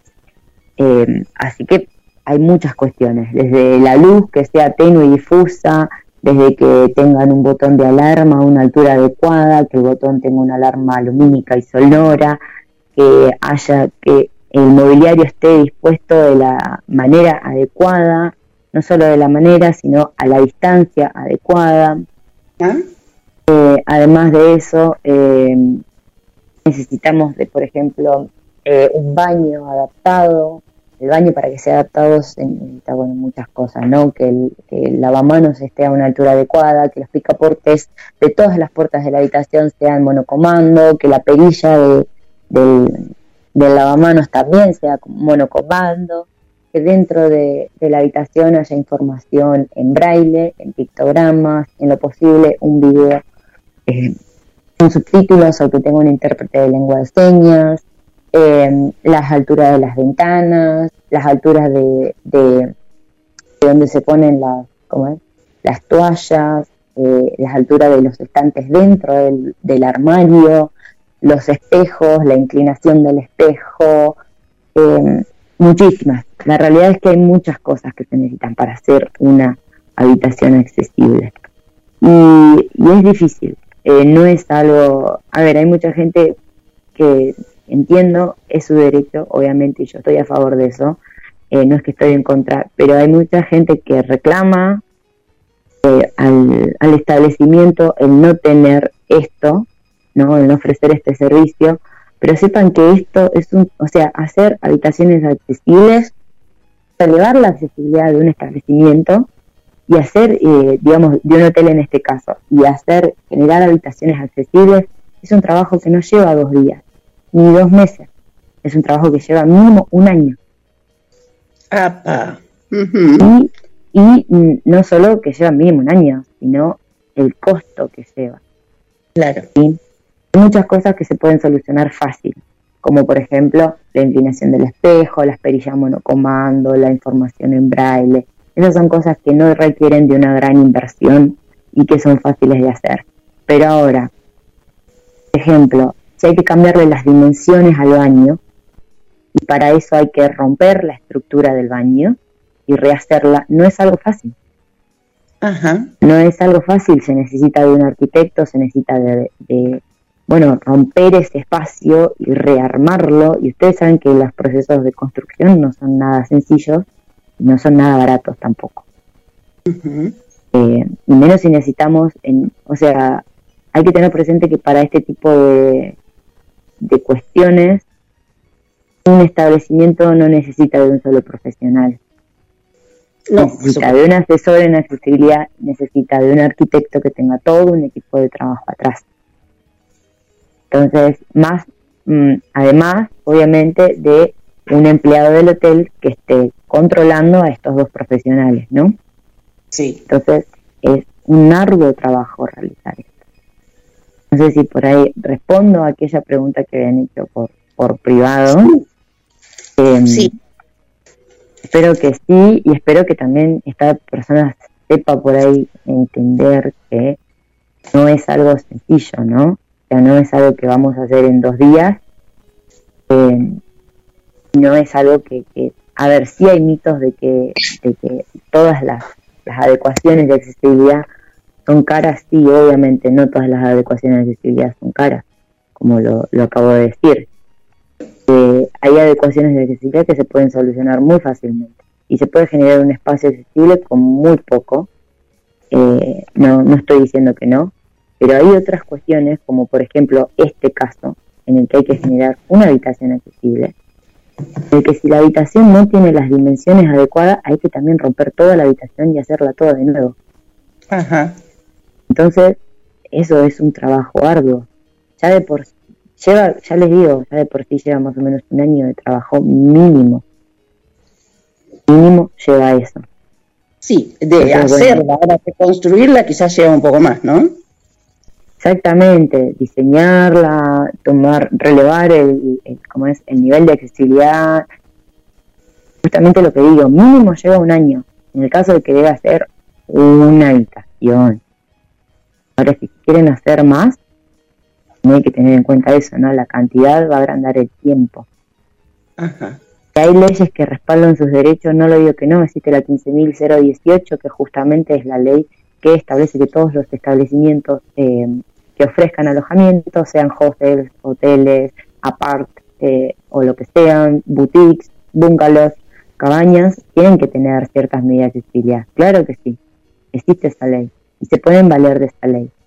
Pero tengan en cuenta también, al momento de generar este reclamo, ustedes como usuarios o por ahí como profesional que quiere hacer esto, quiere elevar esta demanda, no es algo sencillo, o sea, que no es que ustedes le van a hacer, le van a hacer al establecimiento esta queja y el establecimiento lo va a solucionar en dos días. No, claro, va, va a llevar un tiempo, un protocolo adicional encima. No solo en protocolos, sino en todo, en toda la construcción. Claro. Eh, como le digo, lo que más lleva es la, la construcción. Sí, sí, sí. En cuanto a la accesibilidad, que ya sabemos que es bastante onerosa y, y, y trabajosa, eh, ¿hay algunos hoteles que ya estén contando con habitaciones accesibles? Y hay, y hay hoteles en Buenos Aires. Eh, ¿Capital en otros lugares. Eh, en- podría decir en Buenos Aires en general, o sea, hay buen, hay hoteles en Buenos Aires, en provincia de Buenos Aires, que ya tienen accesibilidad, así como también en el resto de, de como es, de Argentina, ¿verdad? Eh, no Pero solo- estos, estos- es- vos estás hablando eh, perfectamente de un hotel alojamiento o de un hotel de pasajeros que tenga accesibilidad. como un hotel de pasajeros. De, de, de, de cuando vos vas a pasar un fin de semana, una cosa así. Es un hotel igual, o sea, no se diferen, los hoteles no se diferencian por, por la Ah, estadía del, del turista.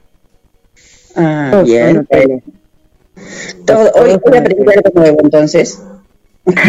No, no, no, no hay problema. Pero todos son hoteles, todos son establecimientos de alojamiento. Los establecimientos no se diferencian por la estadía que tenga su, su turista, su cliente, ¿verdad? Sí. Se diferencian por las características que tengan. Por ejemplo, no es lo mismo un hotel cinco estrellas que un hotel boutique, o un apart hotel o un hostel. Tienen diferentes características en su construcción. Por ejemplo, un hostel es un lugar en donde las piezas son eh, pueden ser individuales o compartidas. Entonces, por ejemplo, yo me puedo ir a alojar con alguien que no conozco, ¿no? Y todos los espacios son compartidos, es decir, el baño es compartido, la cocina es compartida, el patio es compartido, etcétera, ¿verdad? Y es un, eh, generalmente los hostels no ofrecen ningún servicio de comida. Hay algunos que ofrecen desayuno solo. Los otros, la mayoría no lo ofrece. Entonces, tenés que cocinarte. Sí. Entonces, estas son algunas características, por ejemplo, ¿no? Entonces, por ejemplo, un hotel 5 estrellas, bueno, el hotel 5 estrellas cuenta con todo, con spa, con gimnasio, con una tienda de ropas dentro, con excursiones gratis incluidas en la estadía, En cambio, un hotel de una sola estrella no lo ofrece. Claro. Entonces, así se diferencian los alojamientos, no por la estadía del pasajero, sino por las características de construcción, o sea, por la característica de su servicio. Perfecto, muchísimas gracias por esta aclaración. No, por favor. ¿Ya? Bien. Eh, ¿Alguna cosa más que con las que nos quieras compartir? Si quieren buscar eh, alojamientos que sean accesibles y no saben dónde, les recomiendo que descarguen Access App, que es la aplicación argentina.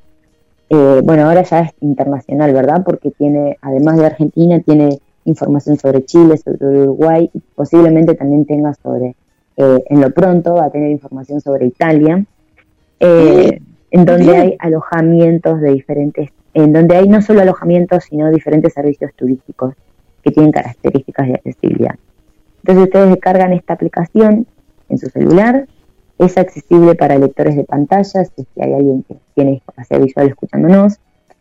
Eh, entonces cargan la discapacidad que ustedes tienen y automáticamente toda la configuración de la aplicación se, bueno, se configura para esa discapacidad, ¿no? Entonces solamente le van a aparecer, em, digamos, servicios turísticos que sean compatibles con esa discapacidad.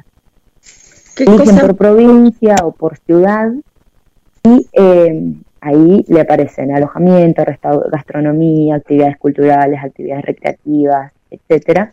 Y ustedes pueden entrar y chequear, digamos, que, qué servicios eh, tienen, ¿no? Sí. Perfecto. Eso se lo súper recomiendo. ¿Puedes repetir el nombre claro y A C C E S A P P Access App. Como de acce de acceso, access y app de aplicación. Bien. Buenísimo.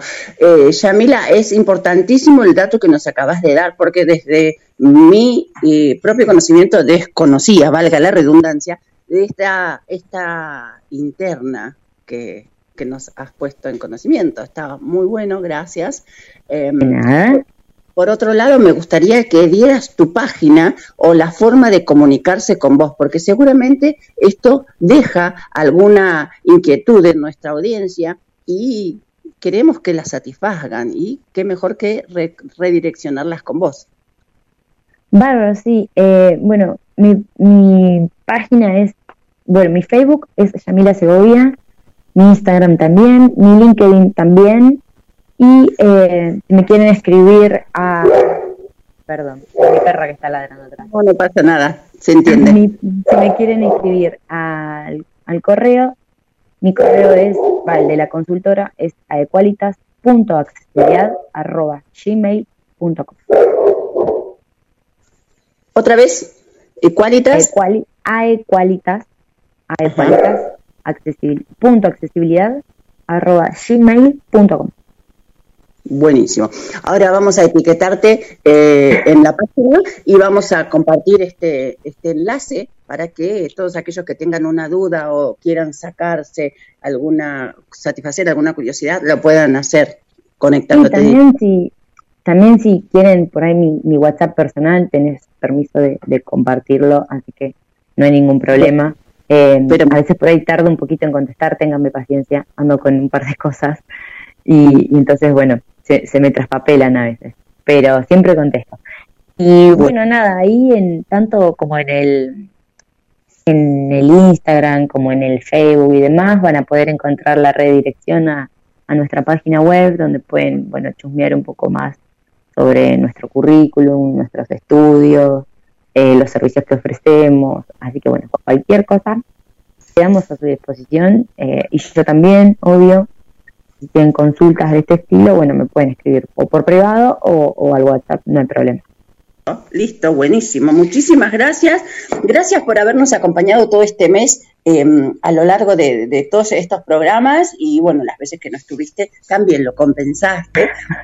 Se agradece toda, no, toda la información que nos has brindado, toda la accesibilidad que nos has em, compartido, pero queremos eh, eh, hacerte una extensión a estas invitaciones y que, la tomes cuando gustes y que dispongas de eh, usos, días, bueno, días no, porque van a ser los miércoles, usos y horarios. Así que... en realidad no he contestado a esa petición, a esa propuesta, porque estoy en, estoy firmando un convenio de trabajo y entonces tengo que analizar bien, digamos, los tiempos, los días, pero bueno, ni bien me, pueda acomodar en ese sentido, voy a estar respondiendo. Así que tengan un poquitito de paciencia que no depende todo de mí, sino a veces de, los clientes también. Y, y bueno, me tengo que adaptar también a esos tiempos. Nosotros somos muy pacientes, te damos siete días para que respondas. ah, bueno. no hay problema. No, Yami, para nosotros es un placer, un gusto y un honor tenerte en esta, en esta en este humilde programa, en esta fuerte y fortalecida columna. Eh, damos las gracias y, eh, por supuesto, que siempre estamos esperando que se repita esta, esta participación. No, por favor, muchas gracias a usted por el espacio, por haberme invitado. Y, bueno, por ahí eh, quiero hacer una última aclaración. Por ahí mi, respuesta de hoy sonó, sonó como un poco que, estoy en contra de ustedes. Eh, y no es así, no estoy en contra de, los derechos de las personas con discapacidad, todo lo contrario, trabajo en pos de que, o sea, si bien trabajo desde el ámbito privado principalmente, trabajo en pos de que se puedan fortalecer estos derechos, ¿no? Pero muchas veces, eh, justamente las personas con discapacidad actúan por, por impulso o, por desconocimiento al, al elevar una queja, una demanda, una denuncia y, y, no contemplan que el tiempo de adecuaciones para generar un espacio accesible es muy grande eh, y el costo ese es bastante.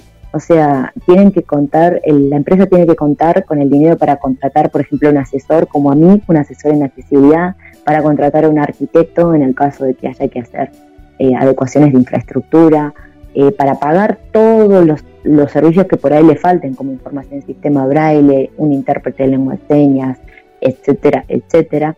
Entonces, sí hay una inversión por detrás, eh, es bastante elevada. No es que no es nada, no es que es totalmente un mito de que se necesita dinero para generar accesibilidad. Tampoco es que es algo imposible o inalcanzable, pero bueno, eh, tengan en cuenta también este tipo de cosas y muchas veces tengan en cuenta cuando por ahí en una en una actividad turística se les prohíbe el ingreso, tengan en cuenta de evaluar las características de la actividad. ¿sí? Hay muchas, por ejemplo, en el buceo, en el kayak y, por ejemplo, en, la, en las actividades turísticas, en los paseos de, en lancha que se ofrecen dentro de parques nacionales, no se, no se le permite realizar la actividad turística a determinadas personas con discapacidad. ¿Por qué? Porque justamente por sobre el derecho del acceso al turismo está el derecho a la seguridad. ¿sí?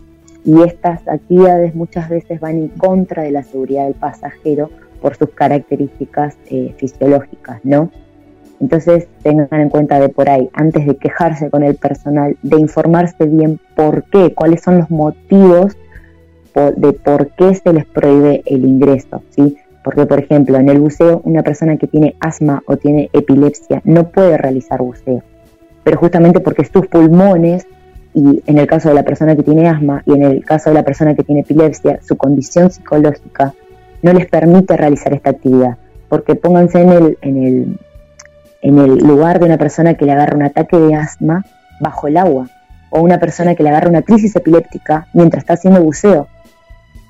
O sea, corre mucho riesgo su vida. Entonces, por eso se les prohíbe a realizar esa actividad. Y en el caso de, por ejemplo, la actividad que se realiza en parques nacionales, eh, la, en el caso, la actividad en sí por ahí no tiene un riesgo, pero sí lo que tiene un riesgo es si la persona se llega a caer de la balsa la persona se llega a caer de la balsa o de la lancha que, en la que está realizando la actividad, no corre mucho riesgo su vida por tener alguna discapacidad. ¿Entienden? Entonces, em, este, o sea, primero está la seguridad del pasajero y después el derecho al turismo. ¿sí? Tengan en cuenta antes de realizar este tipo de acciones, ¿no? de levantar una demanda, una queja, una denuncia, etcétera, eh, de informarse bien los motivos de por qué se les prohíbe, ¿sí? Porque yo, soy neutra, o sea, así como estoy al lado de ustedes, también estoy al lado del sector privado y comprendo ambas partes y por eso se los comunico hoy, ¿sí? Eh, hay, obviamente hay actividades que sí tienen, o sea, sí tienen derecho a reclamar y, y quejarse que no tienen accesibilidad para ustedes y se les está negando el acceso. Pero hay otras como estas que son como más de deportes extremos, podría decirse. Em, bueno, tienen sus, sus condiciones, ¿no? Sí, seguro, seguro. Así que bueno, nada, tenganlo presente y no me odien por, por aclarar esto, por favor. No, de ninguna manera, de ninguna manera. Muchísimas gracias entonces por tu participación, por tus consejos y, ¿por qué no?, por tus orientaciones. No, por favor, muchas gracias a ustedes y, bueno, estaremos en contacto.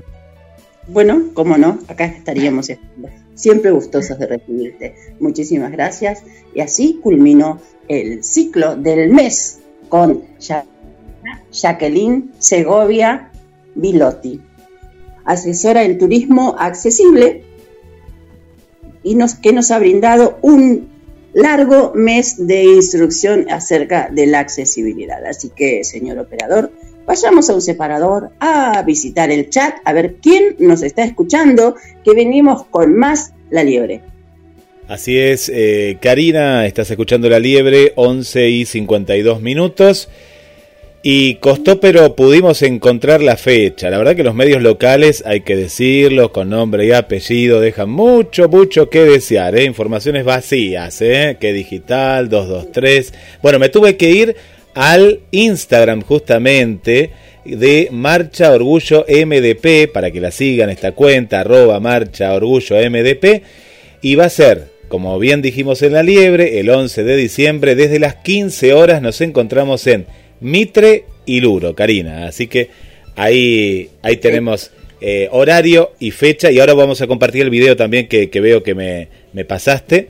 Así que va a ser 11 de diciembre, sábado, este sábado, desde las 3 de la tarde en Mitre y Luro. Sospechábamos que podía ser aquí, ¿no? Pero queríamos confirmarlo por las dudas, porque es un lugar, ¿no? Eh, cuando hay marchas en Mar del Plata, que vos has ido a, tantas marchas, siempre no es un lugar neurálgico, un lugar donde siempre es un punto, un mojón, ¿no? Para, para las marchas. Perfecto. Entonces, a continuación vamos a brindar esta información y vamos a llamar a Sole Meyer, que está ansiosísima por salir. Y en momentos nada más hacemos conexión con Carlos Matos, luego de Sole Meyer.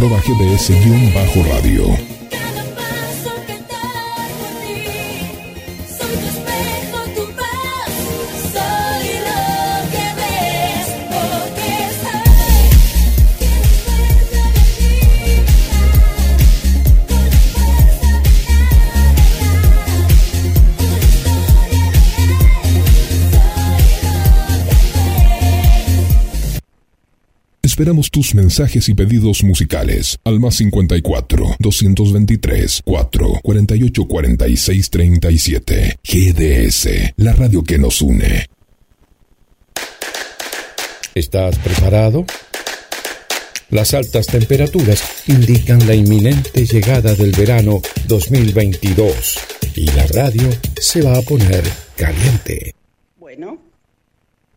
Y a continuación vamos a recibir a nuestra invitada estrella, porque todo el programa fue hecho para satisfacer sus dudas y, por qué no, sus necesidades. Elizabeth Soledad Meyer es abogada de Buenos Aires, Cava precisamente, es conferencista, abogada, especialista en discapacidad y hoy tiene una inquietud, saber cuáles son los hoteles accesibles y nos habla precisamente de hoteles accesibles, alojamientos, desde la perspectiva de diversidad funcional.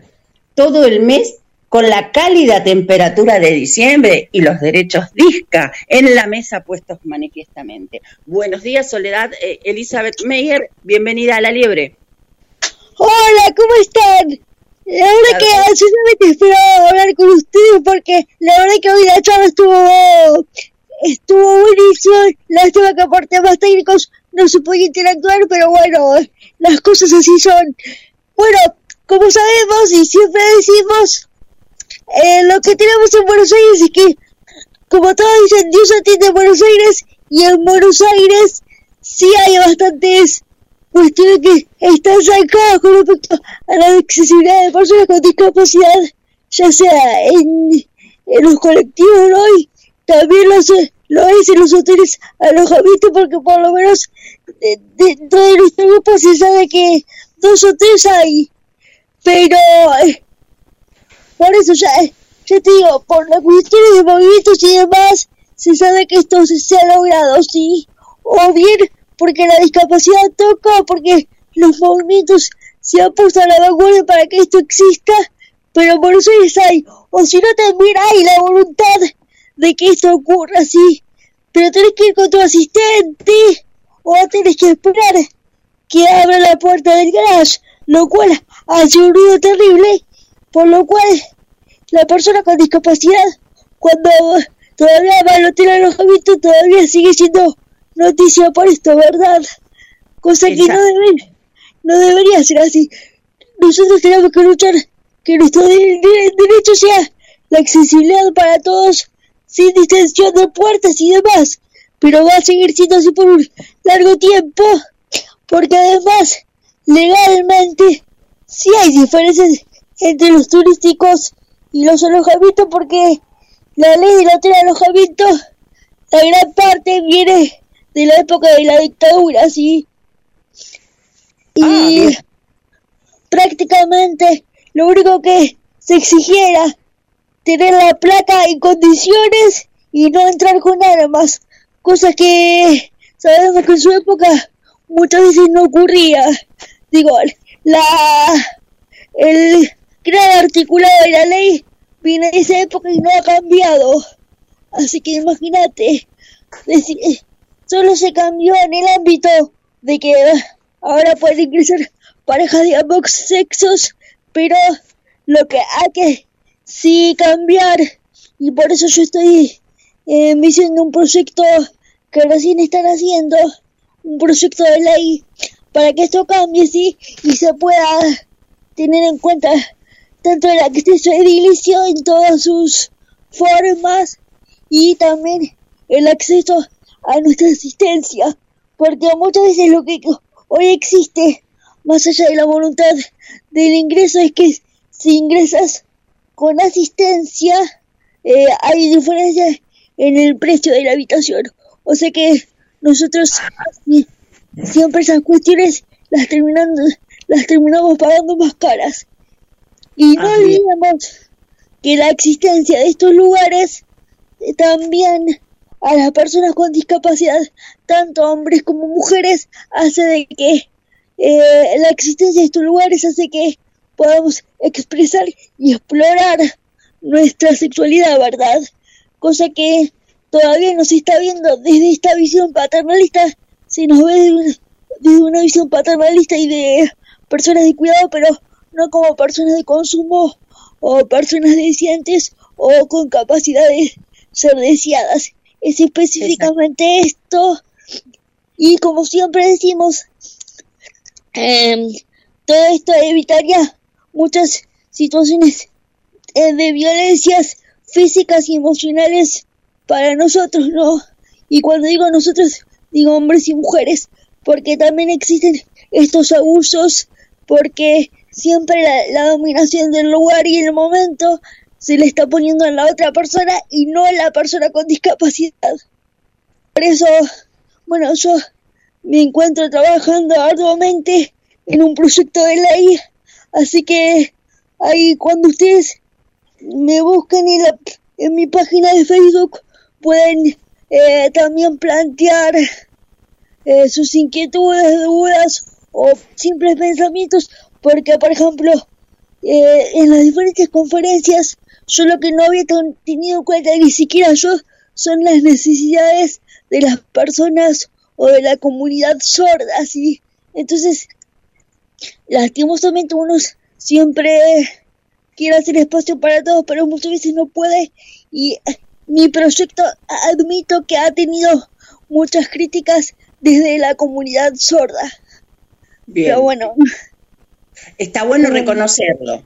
Está bueno reconocerlo y poder modificarlo, Sole. Ahora, una pregunta eh, interactuando un poco con el primer segmento eh, donde estuvo hablando Cristian.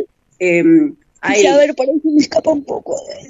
Sí, bueno, Cristian hablaba sobre la participación en la marcha como persona con discapacidad, eh, en la marcha del orgullo. ¿Has participado en alguna? Yo sí, y he visto que hace, digamos, el colectivo de las personas con discapacidad hace uno o dos años y está participando activamente de la marcha del orgullo como persona con discapacidad, sí, ya sea eh, lesbiana, trans y todas las expresiones. Pero sí, esto también es visto desde nuestro punto como algo que falta, digamos, falta desde la persona con discapacidad, pero también, como, de, como se decía antes, también es una crítica porque yo como persona con discapacidad eh, tengo que ir, tengo que hacer fuerza, tengo que, que luchar, ¿viste? porque a veces uno no lo puede hacer físicamente o por ahí hasta familiarmente desde sus apoyos eh, no está apoyado para hacer esto, ¿verdad? Por eso nosotros seguimos diciendo eh, que hay mucho, eh, mucho apoyo educativo, desde los tratamientos y demás, pero a la hora de la expresión o, o vivencia de nuestra sexualidad no es así, ¿verdad? Y esto tampoco se ve en, los movimientos que dicen representarlos, pero justamente por esto, porque siempre a la persona se, la ve como alguien de cuidado, ¿verdad? Y no como un ser deseante. ¿Considerás que es un doble estigma ser disca y encima eh, tener encima y tener, compartir la, diversidad? Sí, digamos, o sea, son eh, todos estigmas y barreras que debemos sortear. Pero convengamos que como mujeres también, porque como yo te digo, toda la existencia de estos apoyos y demás, o de estos lugares, eh, dejaría fuera o evitaría también la violencia sexual, psicológica que existe sobre nosotras, o esa visión, por ejemplo, de que eh, el, la mujer o la niña con discapacidad es la que no puede llevar a su novio a casa o, o demás expresiones sexuales en su propia casa cuando si fueras el hijo varón, sí. ¿Verdad? Ok. Bueno, Sole, eh, te voy a presentar para que intercambies alguna corta opinión a Carlos Mato, que creo que lo debes conocer, él está siempre a cargo del segmento de derechos de las personas con discapacidad y lo vamos a recibir. ¿Cómo andas, Karina? Bien, bien, acá me, integré. Hola, Soledad, ¿cómo estás? Che, ¿cómo, cómo va? La verdad, un gusto, escucharte, un gusto escuchar este, este diálogo. No lo agarré empezado, pero es, eh, mejor dicho, lo agarré empezado, no lo agarré desde el principio, eh, pero realmente es muy importante esto. Me, me quedo con varias de las cosas que, que estuviste planteando, ¿no?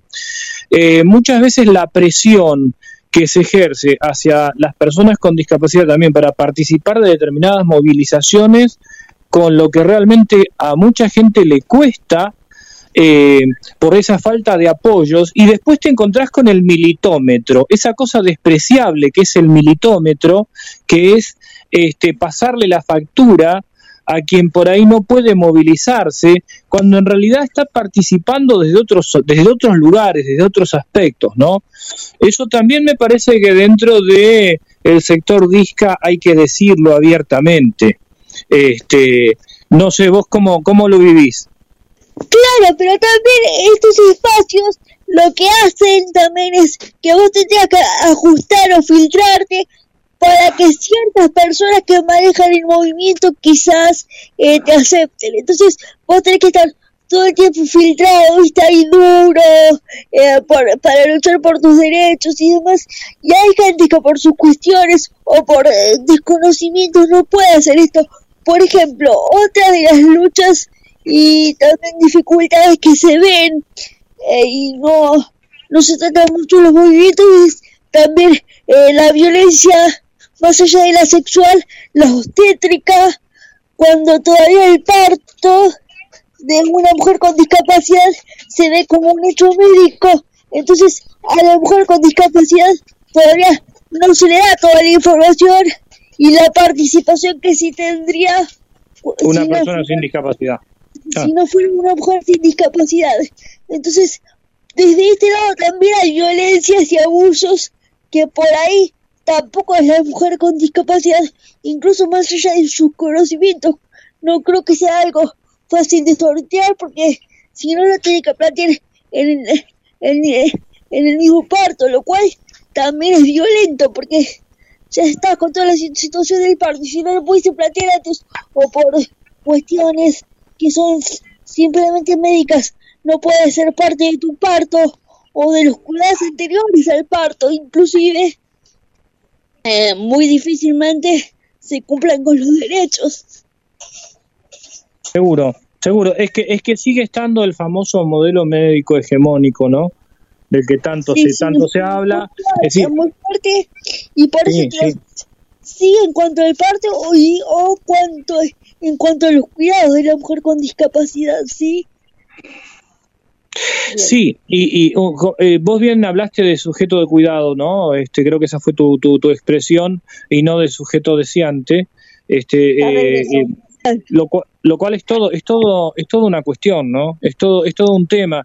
Eh, se Sí. sigue, se sigue, a- se habla del modelo social de la discapacidad hacia afuera, pero la matriz interna evidentemente prevalece el modelo médico hegemónico, por más que se cacaree otra cosa. Claro, todo esto hace que esto eh, siga siga mucho más allá Sí, totalmente, totalmente de acuerdo. Bueno, Karina, no te quiero sacar tiempo, así que este eh, te paso, te paso la posta. Se nos fue Karina. Eh, pasó algo con, con, con Karina, si no, bueno, les, como les seguía contando, yo estoy en pleno estado de, de realizar este proyecto y obtener los apoyos para que este eh, proyecto siga, así que el que me el que me quiera apoyar o me quiera preguntar algo, me puede buscar en, en Google como Elizabeth Mayer Capacidad. Elizabeth es con Z y TH al final. Elizabeth Bayer, sí. Eh, te iba a pedir justamente que repitas todas las redes por donde te pueden ubicar. Sí, en Facebook estoy así. O pones en Ajá. Google Eli- Elizabeth Mayer, M-A-Y-R, discapacidad. Bien. Y, y me va a aparecer una foto mía como ustedes ya ven ahí. En, por eso yo cada tanto en el Facebook de ustedes y, y todo esto lo repito porque aparte sé que los, los modestes incluso para gente con ceguera este tienen tienen acceso porque tienen el lector o por lo tanto yo lo, lo repito cada tanto. Claro, muy bien, bien, bien. Bueno, no sé, ¿estás Guillermo ahí al aire? Guillermo, Karina, alguien. Nos han, nos han dej- Sí, sí, Ahí sí. está Karina, ahí está Karina. Karina se, se nos había desenganchado, Karina. Acá No, estamos, acá este, estamos, eh, estamos escuchando atentamente a, a- a Soledad. Elizabeth, a, a- ti, Carlos. Y Sí. Karina, Karina Ah, no, está, no, Yo, yo estaba tratando de conectar de vuelta, pero no, está, Sí. está con nosotros, Karina. Ahí, ahí justamente le estaba pidiendo a Sole que pasara eh, los, los datos de contacto, que me parece que es fundamental para, para que justamente este, quienes se quieran hacer eco de este, de este proyecto puedan, puedan de alguna manera este, eh, sumar, sumarse, sumarse, sumar insumos, sumar esfuerzos, pero por supuesto consustanciándose primero con lo que Sole está proponiendo, ¿no? Por supuesto, por supuesto. Bien, entonces eh, le damos las gracias a Sole por haber traído esta propuesta. Demasiado pocos minutos, pero estoy acostumbrada. Sí. Bien, eh, en este caso vamos a ir cerrando el programa por una cuestión de tiempo. Estuvo muy interesante todo esto, toda la temática puesta sobre la mesa. Carlos, ¿a vos qué te parece?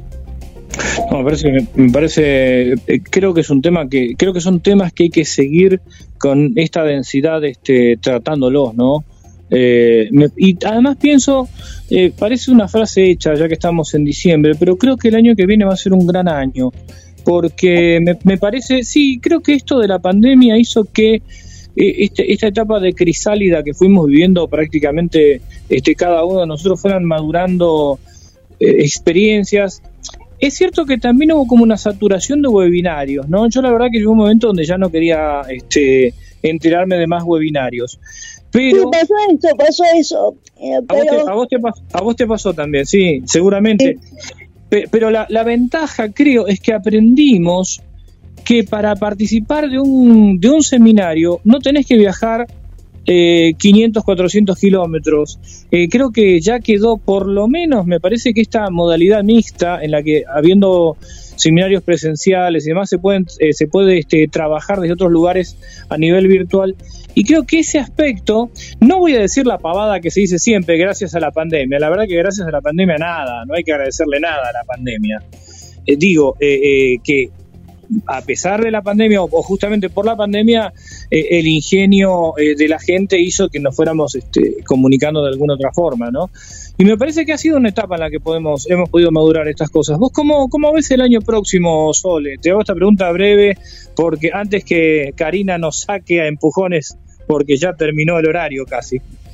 Claro, yo creo que esto sí, esto también trajo cosas nuevas y yo creo que también esta visión del COVID hizo traer también la posibilidad de una discapacidad, aunque sea eh, temporaria, así como, como en su momento lo, lo fue la, la poliomielitis, digo, todos estos tipos de enfermedades trajeron también trastornos, pero también enseñanzas, por lo tanto, sí, para el año que viene sigue habiendo proyectos y se siguen abriendo puertas, por suerte. Bien. Bueno, eh, una de las cosas que fue la editorial precisamente fue lo que hemos avanzado desde 2008 a eh, ahora, en estos entre 13 y 15 años de la sanción de nuestra convención, que nos posibilita la, eh, nos facilita, perdón, eh, el ser sujetos de derecho y esto de la pandemia refuerza eh, muchísimo Acá, más acá, voy a, acá voy, a, voy a tener una pequeña discrepancia. Nos reconoce, porque no es que la convención nos facilita, la convención reconoce derechos que son preexistentes a la convención. Pero concuerdo con esas palabras, concuerdo con esas palabras, Carlos. Claro, porque sabes qué, Soledad, a mí me preocupa muchísimo esto que se ha instalado y más dentro del grupo DISCA, que bueno, que ahora con el nuevo paradigma ahora tenemos nuevos derechos. No, no, los derechos los tuvimos siempre. Nunca los han reconocido y ahora se están reconociendo, ¿no? Y digo, eh, a ver, sí es cierto lo que vos decís, Karina, que al tener rango constitucional es una herramienta más que hace, en eso estoy de acuerdo con vos, que podamos hacer valer los derechos, pero los derechos son preexistentes, los derechos son anteriores por el solo hecho de ser personas. No nos olvidemos que la convención la hicieron nuestras organizaciones. Primer tratado de derechos humanos del siglo XXI en el que participó la sociedad civil. Eso es importantísimo. Sí, pero justamente por esta participación se dio, si no, no se hubiese dado. Por ejemplo, en México se todavía, no, no hay en México un crecimiento tampoco, digamos, para compararnos con un país cercano, ¿verdad? Sí, seguro, seguro, seguro, seguro. Yo considero que desde este esta pandemia es como que el activismo de ISCA se puso eh, en marcha porque eh, nos vimos nuevamente vulnerados y encerrados y es como que eso fue el detonante para que desde todos lados eh, surgiera esto, ¿no? De, la visibilización es de nuestra toma de conciencia propia. Sí, sí, además, Karina, como vos marcaste muchas veces también, eh, eh, el hecho de la pandemia, cómo, cómo pegó en sectores bueno, hablemos por ejemplo de las personas sordas, algunas que han tenido que estar aisladas por COVID y que se las ha privado de su celular el elemento que le permitía estar en contacto con su intérprete de lengua de señas y que a su vez eso le daba la posibilidad de, de, de, poder recibir una información adecuada cada vez que, un que el profesional de la salud este, eh, los asistía. Pero claro, como un protocolo frío decía que al quedar internado por COVID no podía tener ni siquiera un celular, este, las personas sordas al principio de todo esto fueron despojadas de los celulares, lo que significó también someterlas a un aislamiento comunicacional terrible, ¿no? Esperemos que, que estas cosas sirvan para que cuando vuelvan a ocurrir, Dios quiera que no, no, no semejante pandemia, pero situaciones parecidas, que esta experiencia se pueda capitalizar de alguna forma. Por supuesto, por supuesto. Eh, gracias Soledad Elizabeth Meyer por haber compartido este programa de punta a punta, por ser parte y por ser arte, hacer arte también dentro de lo que es eh, el activismo. Eh, gracias a gracias a los dos por el espacio. Esperamos poder tenerte nuevamente y por supuesto que seas otra vez columnista de este programa. Siempre estoy, siempre estoy. Muchísimas gracias. Así pasó Elizabeth Soledad Mayer, abogada de Cava, precisamente eh, orientada a la temática de la discapacidad. Carlos, vamos a hacer un cierre muy breve contando de que hubo una, una distinción a los atletas paralímpicos en Mar del Plata y en el cual se hizo usted presente. Sí, hubo una distinción a los atletas paralímpicos, me gustaría que lo comentaras vos, que son colegas tuyos, deportistas, estuvimos en el Consejo Deliberante, y también queríamos comentar que eh, una de las cosas que se habló, ¿te acordás en algunas de las reuniones? Que Comudis, poder Comudis hacer alguna distinción también a alguna otra persona, eh, más allá del deporte, y una de las cosas que estábamos conversando es eh, distinguir este proyecto en el que está eh, Sebastián Muso sobre astronomía, este, el proyecto este de astronomía para tocar, escuchar y sentir. Vos has participado de alguno de los talleres, creo, este, eh, Karina, que hicieron en la biblioteca. Eh, y, en Umasdeca. Y la verdad es que recordás que el, mes pasado, hace un mes y medio, habíamos planteado justamente de eh, más allá de lo deportivo, que por supuesto está muy bien, que también Comudis como tal empieza a reconocer este otro tipo de actividades. Y también habría que decir que, eh, bueno, este, creo que ya lo, lo, conversaste, pero eh, reiterar lo que se va a hacer el, el, día viernes, ¿no? Este, en la Plaza Peralta Ramos. Pero te dejo a vos para que hables de tus colegas. Sería una falta. Yo hice deporte hace muchísimos años, así Karina, me gustaría que hablaras vos.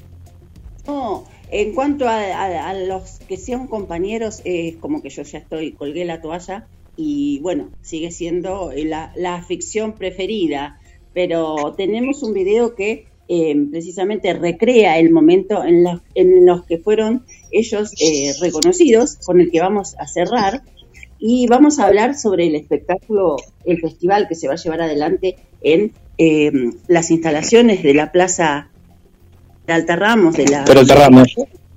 Claro, de la biblioteca parlante precisamente, así que eh, estamos eh, reorganizando, reprogramando una actividad que estaba eh, planificada para el 3 de diciembre, que por motivos de las inclemencias climáticas se tuvo... Sí, sí, realmente es que, es que al mediodía se empezó a poner muy feo y bueno, hubo, hubo que reprogramar, pero ha habido mucha repercusión, lo bueno es que, es que se ha ido sumando gente también, Eh, y, y, me parece que esto puede ser el, el puntapié inicial para algo que tantas veces hemos hablado. Eh, el, día de, el día 3 de, de diciembre, eh, en lugar de que se hagan tantos actos separadamente, que se haga un acto único, fuerte, independientemente de que después, en la semana de la discapacidad, este, las organizaciones quieran hacer cada cual algo. Pero el 3 de diciembre, el 3, el día 3 específico, ¿no? Eh, creo que sería una, una, una gran muestra de unidad eh, el hacer un, un, algo en el que nos sumáramos todos. Y me, me parece que el movimiento feminista y, y, este, y las organizaciones que se han ido sumando este, y el movimiento feminista que hizo punta, eh, me parece que eh, está, está marcando un rumbo fuerte. Yo le decía, eh, no, recuerdo si hablaba con Martina o con quién, eh, que el año que viene, el 3 de diciembre cae sábado.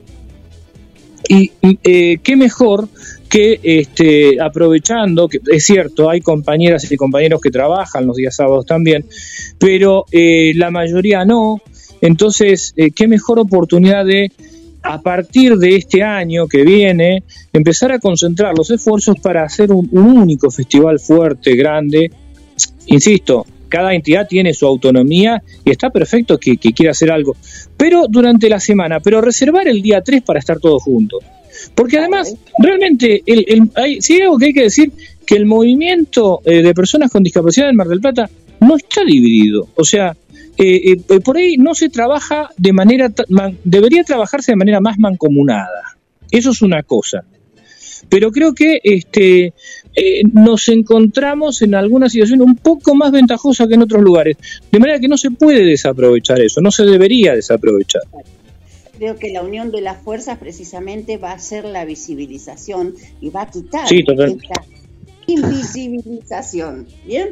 Ahora, sí, totalmente un minuto para leerles el flyer que dice Festival Activismo Disca Internacional de los Derechos de las Personas con Discapacidad el 3 de diciembre pasado y se va a llevar adelante este 10 de diciembre en la Plaza Peralta Ramos de 15.30 a 18. Va a haber cantantes en vivo, grupos de, de, baile, representaciones artísticas y una expo increíble de eh, artesanías, eh, microemprendimientos y todos de la mano de personas con, convencionales y con discapacidad, por supuesto. Y recordar, Karina, que es el día de los derechos humanos, el día de la declaración de los derechos humanos, es decir que también es una fecha más que acorde, ¿no? Bien, por supuesto. Así que están todos invitados a partir de las 15.30 a la Plaza Peralta Ramos de la Biblioteca Parlante, cita en calle Brown entre 14 de julio y sus linderas son Dorrego y 20 de septiembre. A Exactamente. Una tarde perfecta, integrada y sobre todo de entrada libre y gratuita de interés recreativo. Así que los las les invitamos a ser parte de esta jornada que pretende ser unánime, ecuánime. Bien. Karina, ah, eh, una, tengo una única pregunta. ¿Ya armaste el arbolito? Sabe que no, porque todavía tengo que pasar a comprar unas lametas ahí a la roticería del barrio Autódromo que trajo este cotillón infernal ah, para el arbolito, así bien. que ahí me voy a armar de todo. Pero perfecto. Sí, sí. Muy, eh, muy bien. Y aparte con todo esto de, de la temática de, de, de, diciembre caliente, diciembre kenchi, con Sole Meyer acá, no tuve mucho tiempo para dedicarme al arbolito. No, no, me imagino, no, no, me imaginé, sí, sí. Pero, pero bueno, es una, es una linda tradición. Hablábamos ayer con Guillermo que es este, es una, es una linda tradición. No armo arbolito hace, hace aproximadamente ocho años, pero sí pongo una de esas rueditas de, de, lametas en la puerta. Una, las claro, alguna, alguna forma, claro, algo decorativo, algo que, que marque la etapa, que, que más allá, digamos, de la, profe, de la fe que profese cada uno, este, eso sí, es casi independiente, ¿no? Creo que, que, lo que lo que uno rescata de la Navidad que es un, un momento de encuentro familiar, entre amigos, un momento que, que también sirve para, qué sé yo, haciendo un balance, arreglar algún despelote que haya quedado en el camino, decir, bueno, vamos a poner esto en orden. Este, la verdad que la vida... Para Totalmente. Y hacernos amigos de todos. Lo invito Ahí mientras está. descorchamos nuestro vino del día celebrando este, esta culminación del programa, a em, hacerse partícipe o a tomar conocimiento de lo que fue el reconocimiento de nuestros atletas paralímpicos en este audio. Yo le, por este lado les digo, chao, hasta la próxima, pero no se vayan. Escuchemos el audio y lo invito a usted a quedarse acá. Muy bien, perfecto. Acá con Guillermo nos sentamos a tomar una, buena copa de, Malbec y a escuchar la, la distinción a nuestros compañeros de los Juegos Paralímpicos. Por supuesto. Muchísimas gracias. Chao. Chao, chao.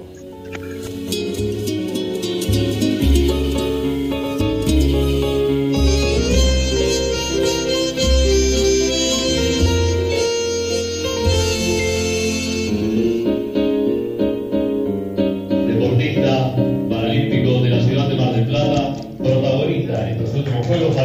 de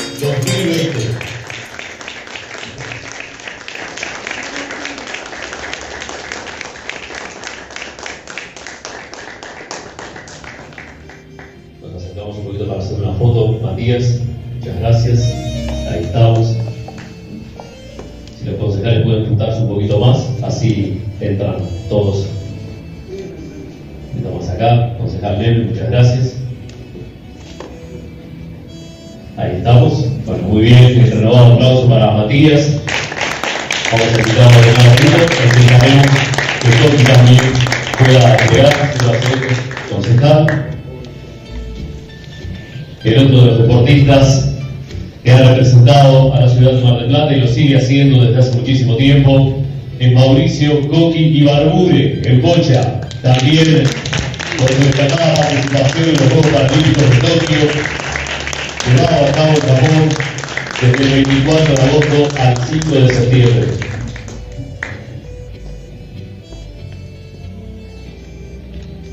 Renovamos el aplauso para Coqui, muchísimas gracias.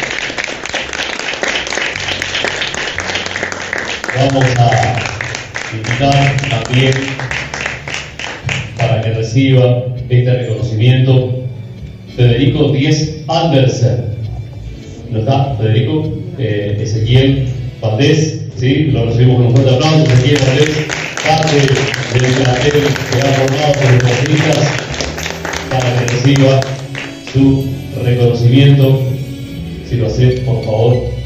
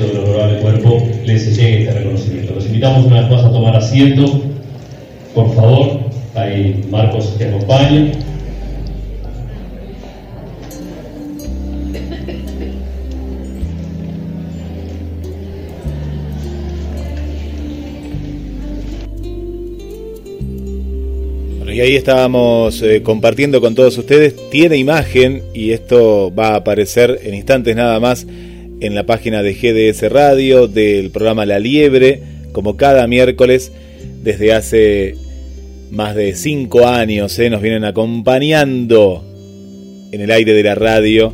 Este fue el reconocimiento paralímpico que se realizó en la ciudad de Mar del Plata en el Consejo Deliberante. Y ahí veíamos a Carlos Matos, que recién escuchábamos, a Claudia Vergés, bueno, y a, tanta gente, eh, tanta gente amiga, y el locutor ahí, Alejandro Euberot. Mucho para disfrutar en GDS, porque muchos dicen, es feriado, van a estar los programas, sí, redoblamos la apuesta porque eh, también vamos a tener un programa especial hoy de Hablemos de Salud. Eh. No, nos preparamos para este programa especial de Hablemos de Salud. Adelante, Doc Mac, cuéntenos, cuéntenos este programa especial, porque recordamos que Hablemos de Salud se emite los días sábados a partir de las 13 y 30 horas, pero hoy, ¿qué hay, Doc Mac? Bienvenidos a Hablemos de Salud. No, no, pero todavía no comience, Doc. No, no, no. ¿A qué hora va a ser? A las 19 y 30 horas.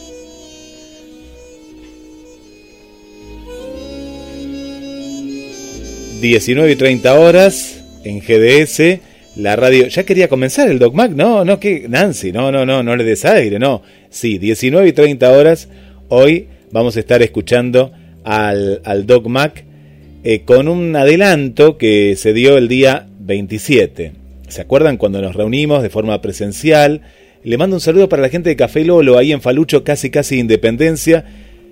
Qué lindo momento que hemos pasado radialmente y junto a todos, a todos ustedes, la comida. Qué sabores, qué rico el café, el encuentro, la música. Bueno, esos momentos que en este año 2021 cuando brindemos lo vamos lo vamos a recordar, ¿eh? lo vamos a recordar. Bueno, Doc Mac, cuéntenos, ahora sí, ¿eh? pero eh, no sea tan ansioso, ¿eh? 19 y 30 horas. Hola, radio escuchas de GDS, les habla el Doc Mac del programa Hablemos de Salud. Edición especial. Este miércoles, a partir de las 19.30 horas, compartiremos con ustedes información de interés en vista de el avance de la variante Omicron. Como habíamos anticipado en nuestro encuentro especial y presencial del 27 de noviembre, que íbamos a estar atentos de cómo iba evolucionando la pandemia y según eh, sea necesario, compartiríamos información para mantenerlos al tanto de lo que está sucediendo con el COVID-19. Hay mucha preocupación por parte de la OMS, el grupo de los siete, el G7, entre otros países, acerca de esta nueva variante del COVID-19 Omicron. ¿De qué se trata? Eh, ¿Son efectivas las vacunas? ¿Siguen teniendo su eficacia para poder contrarrestar eh, el avance del virus del COVID-19? ¿Quiénes son los que peor la pasan al infectarse con esta nueva variante? Y otra pregunta, ¿cuándo terminará la pandemia? Estas y otras interrogantes serán contestadas este miércoles a partir de las 19.30 horas una edición especial de Hablemos de Salud que durará aproximadamente unos 30 minutos en el cual pondremos al tanto a nuestro radio escucha acerca del desarrollo de esta nueva variante Omicron del COVID-19.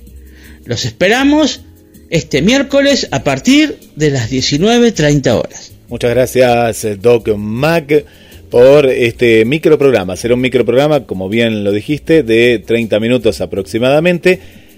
Previo a eso vamos a estar a las 18 horas porque hay mucha programación en vivo y también muy buena música.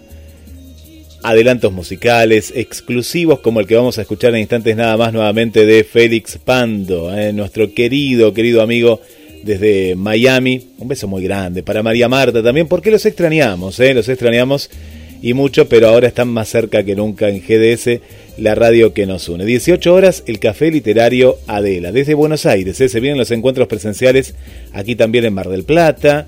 Eh, se viene un encuentro presencial hacer radio en un spa. Por primera vez en la historia, una radio va a estar dentro de un spa y con libros y radio y todo junto en GDS la radio que nos une. Esto será en la zona de la Villa Marista. Así que Jorge, que estás ahí escuchándonos desde Villa Marista, prepárate porque vos conoces el lugar. ¿eh? Sí, sí, claro que sí, vos lo, lo conocés y mucho. Pegado a Adela Sánchez Abelino, el microprograma especial de Hablemos de Salud con las noticias de último momento. Y a continuación vamos a estar eh, compartiendo la estación de los sueños, sí, en vivo, eh, en vivo junto a Roberto, estas notas interesantes, que las encontrás ahora en cronosmdq.com y también en la página asociada gdsnoticias.com. Bueno, prepárate, eh, prepárate porque hay muchas novedades, ya tenemos el, arbolito, eh, sí, lo tenemos acá en la radio, mira, acá está, tenemos dos arbolitos, uno natural en la planta baja y en la planta alta, tenemos un arbolito. Para todas aquellas personas que se yo ya no árbol arbolito, como lo decía nuestra querida amiga, bueno, le vamos a regalar un arbolito a Karina, a María Vanessa, que nos está escuchando desde el trabajo. ¿Quién más nos dijo que... Ah, Gladys no, no, Gladys sí está armando el arbolito o no. Pero hubo mucha gente que nos dijo, no tengo el espíritu navideño, no siempre tiene que estar el espíritu navideño. Tenemos que aprender de, la gente que nos escucha en Estados Unidos, que al contrario compite con el vecino de enfrente a ver quién va a poner más luces, quién va a poner un adorno más lindo, el espíritu navideño, siempre tiene que estar, ¿eh? Sí, sí, siempre tiene que estar ahí. Más allá que, como muchos dicen, mm, ya no hay chicos en la casa, mis hijos ya están grandes y todo eso. Eh, no, no, no, no. Nosotros, hagámoslo por nosotros, claro que sí, por nosotros y disfrutemos de una hermosa, hermosa Navidad. Vamos que hay tiempo todavía, ¿eh? recién es el 8, no lo armaste el 8, no lo puedes armar el 10, armarlo el 12, no importa, pero cuando alguien venga a tu casa que vea esos, esos colores eh, tan, tan hermosos que son parte de la Navidad. Mañana vamos a estar con Pierre Rock, ¿eh? Pierre Rock desde las 18 horas, un programa muy especial, muchas entrevistas, eh, se viene... Eh, se viene un fin de año intenso ¿eh? y ya estamos con la nueva artística, claro que sí, Agradecemos a nuestro locutor vía Colombia, eh, nuestra nueva artística. Hoy quieren que estrenemos una. Bueno, vamos a estrenar una antes de, escuchar este hermoso tema, eh, que ya en rotativa desde el día de hoy estamos disfrutando y lo van a disfrutar en diferentes momentos de la radio, en diferentes programas de la radio, a, a nuestro querido Félix Pando, que es una versión, vos tal vez que escuchaste alguna que otra por ahí, pero esta es una versión exclusiva. ¿eh? Todavía no está en las redes, no la vas a encontrar, tal vez que en algún que otro lugar vas a encontrar otra versión, pero no esta, la cual vamos a estar eh, compartiendo con ustedes. Se viene el verano, tenemos, estamos muy contentos, gracias eh, a, nuevamente a, Carlos Bacaro, eh, porque es un gran profesional, un gran profesional, la voz de, de Fox, la voz de, de, tantos lugares. Me dice, uy, pero yo lo escuché también en tal. Sí, sí, también lo escuchaste porque eh, nosotros tenemos la exclusividad de Mar del Plata, pero después lo vas a escuchar en muchas radios y en la televisión a nivel Latinoamérica. Sí, es una, una voz consagrada y por eso estamos muy contentos. Y gracias por este regalito que es la pretemporada que tenemos y hoy nos podemos dar el lujo ya que estamos abriendo la tarde del 8 de diciembre y el calor dice que estamos.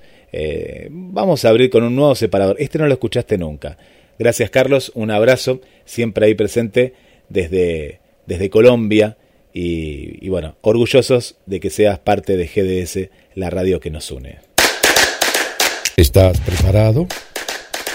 Las altas temperaturas indican la inminente llegada del verano 2022 y la radio se va a poner caliente. ¿Tienes ganas de música? Entonces, ¿tienes ganas de escucharnos? En una tarde perfecta te damos la música perfecta. GDS, Radio Mar del Plata. Noticias y radio a tiempo. Verano 2022. A el equipo de GDS Radio HD 223 448 4637. Somos un equipo.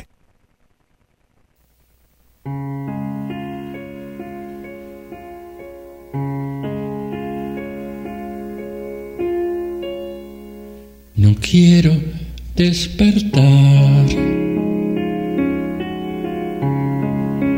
Mi cama en la quietud. Dejamos de pensar, dejamos de soñar, dejamos de jugar. Con vos yo aprendí que nada es importante si no estás, que tu alma está a mi lado y no te irás. Nunca de olvidarte, nunca de olvidarme. No quiero despertar, no, no, sin vos mi soledad.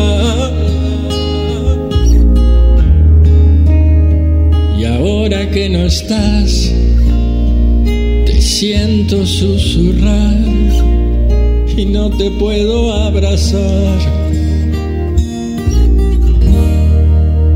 Te amo con pasión, llorándote en mi almohada y pienso en vos. Te abrazo en mis sueños, sé que estás.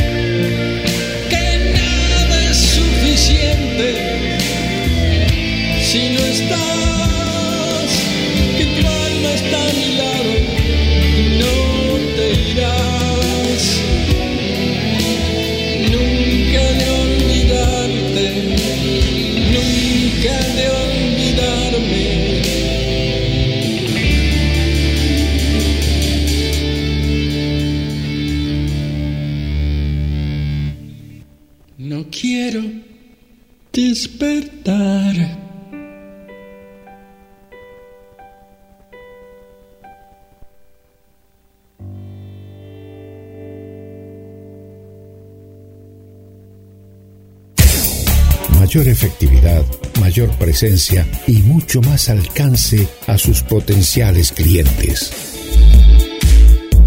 Nuestras tandas son la mejor opción para su marca, comercio o negocio.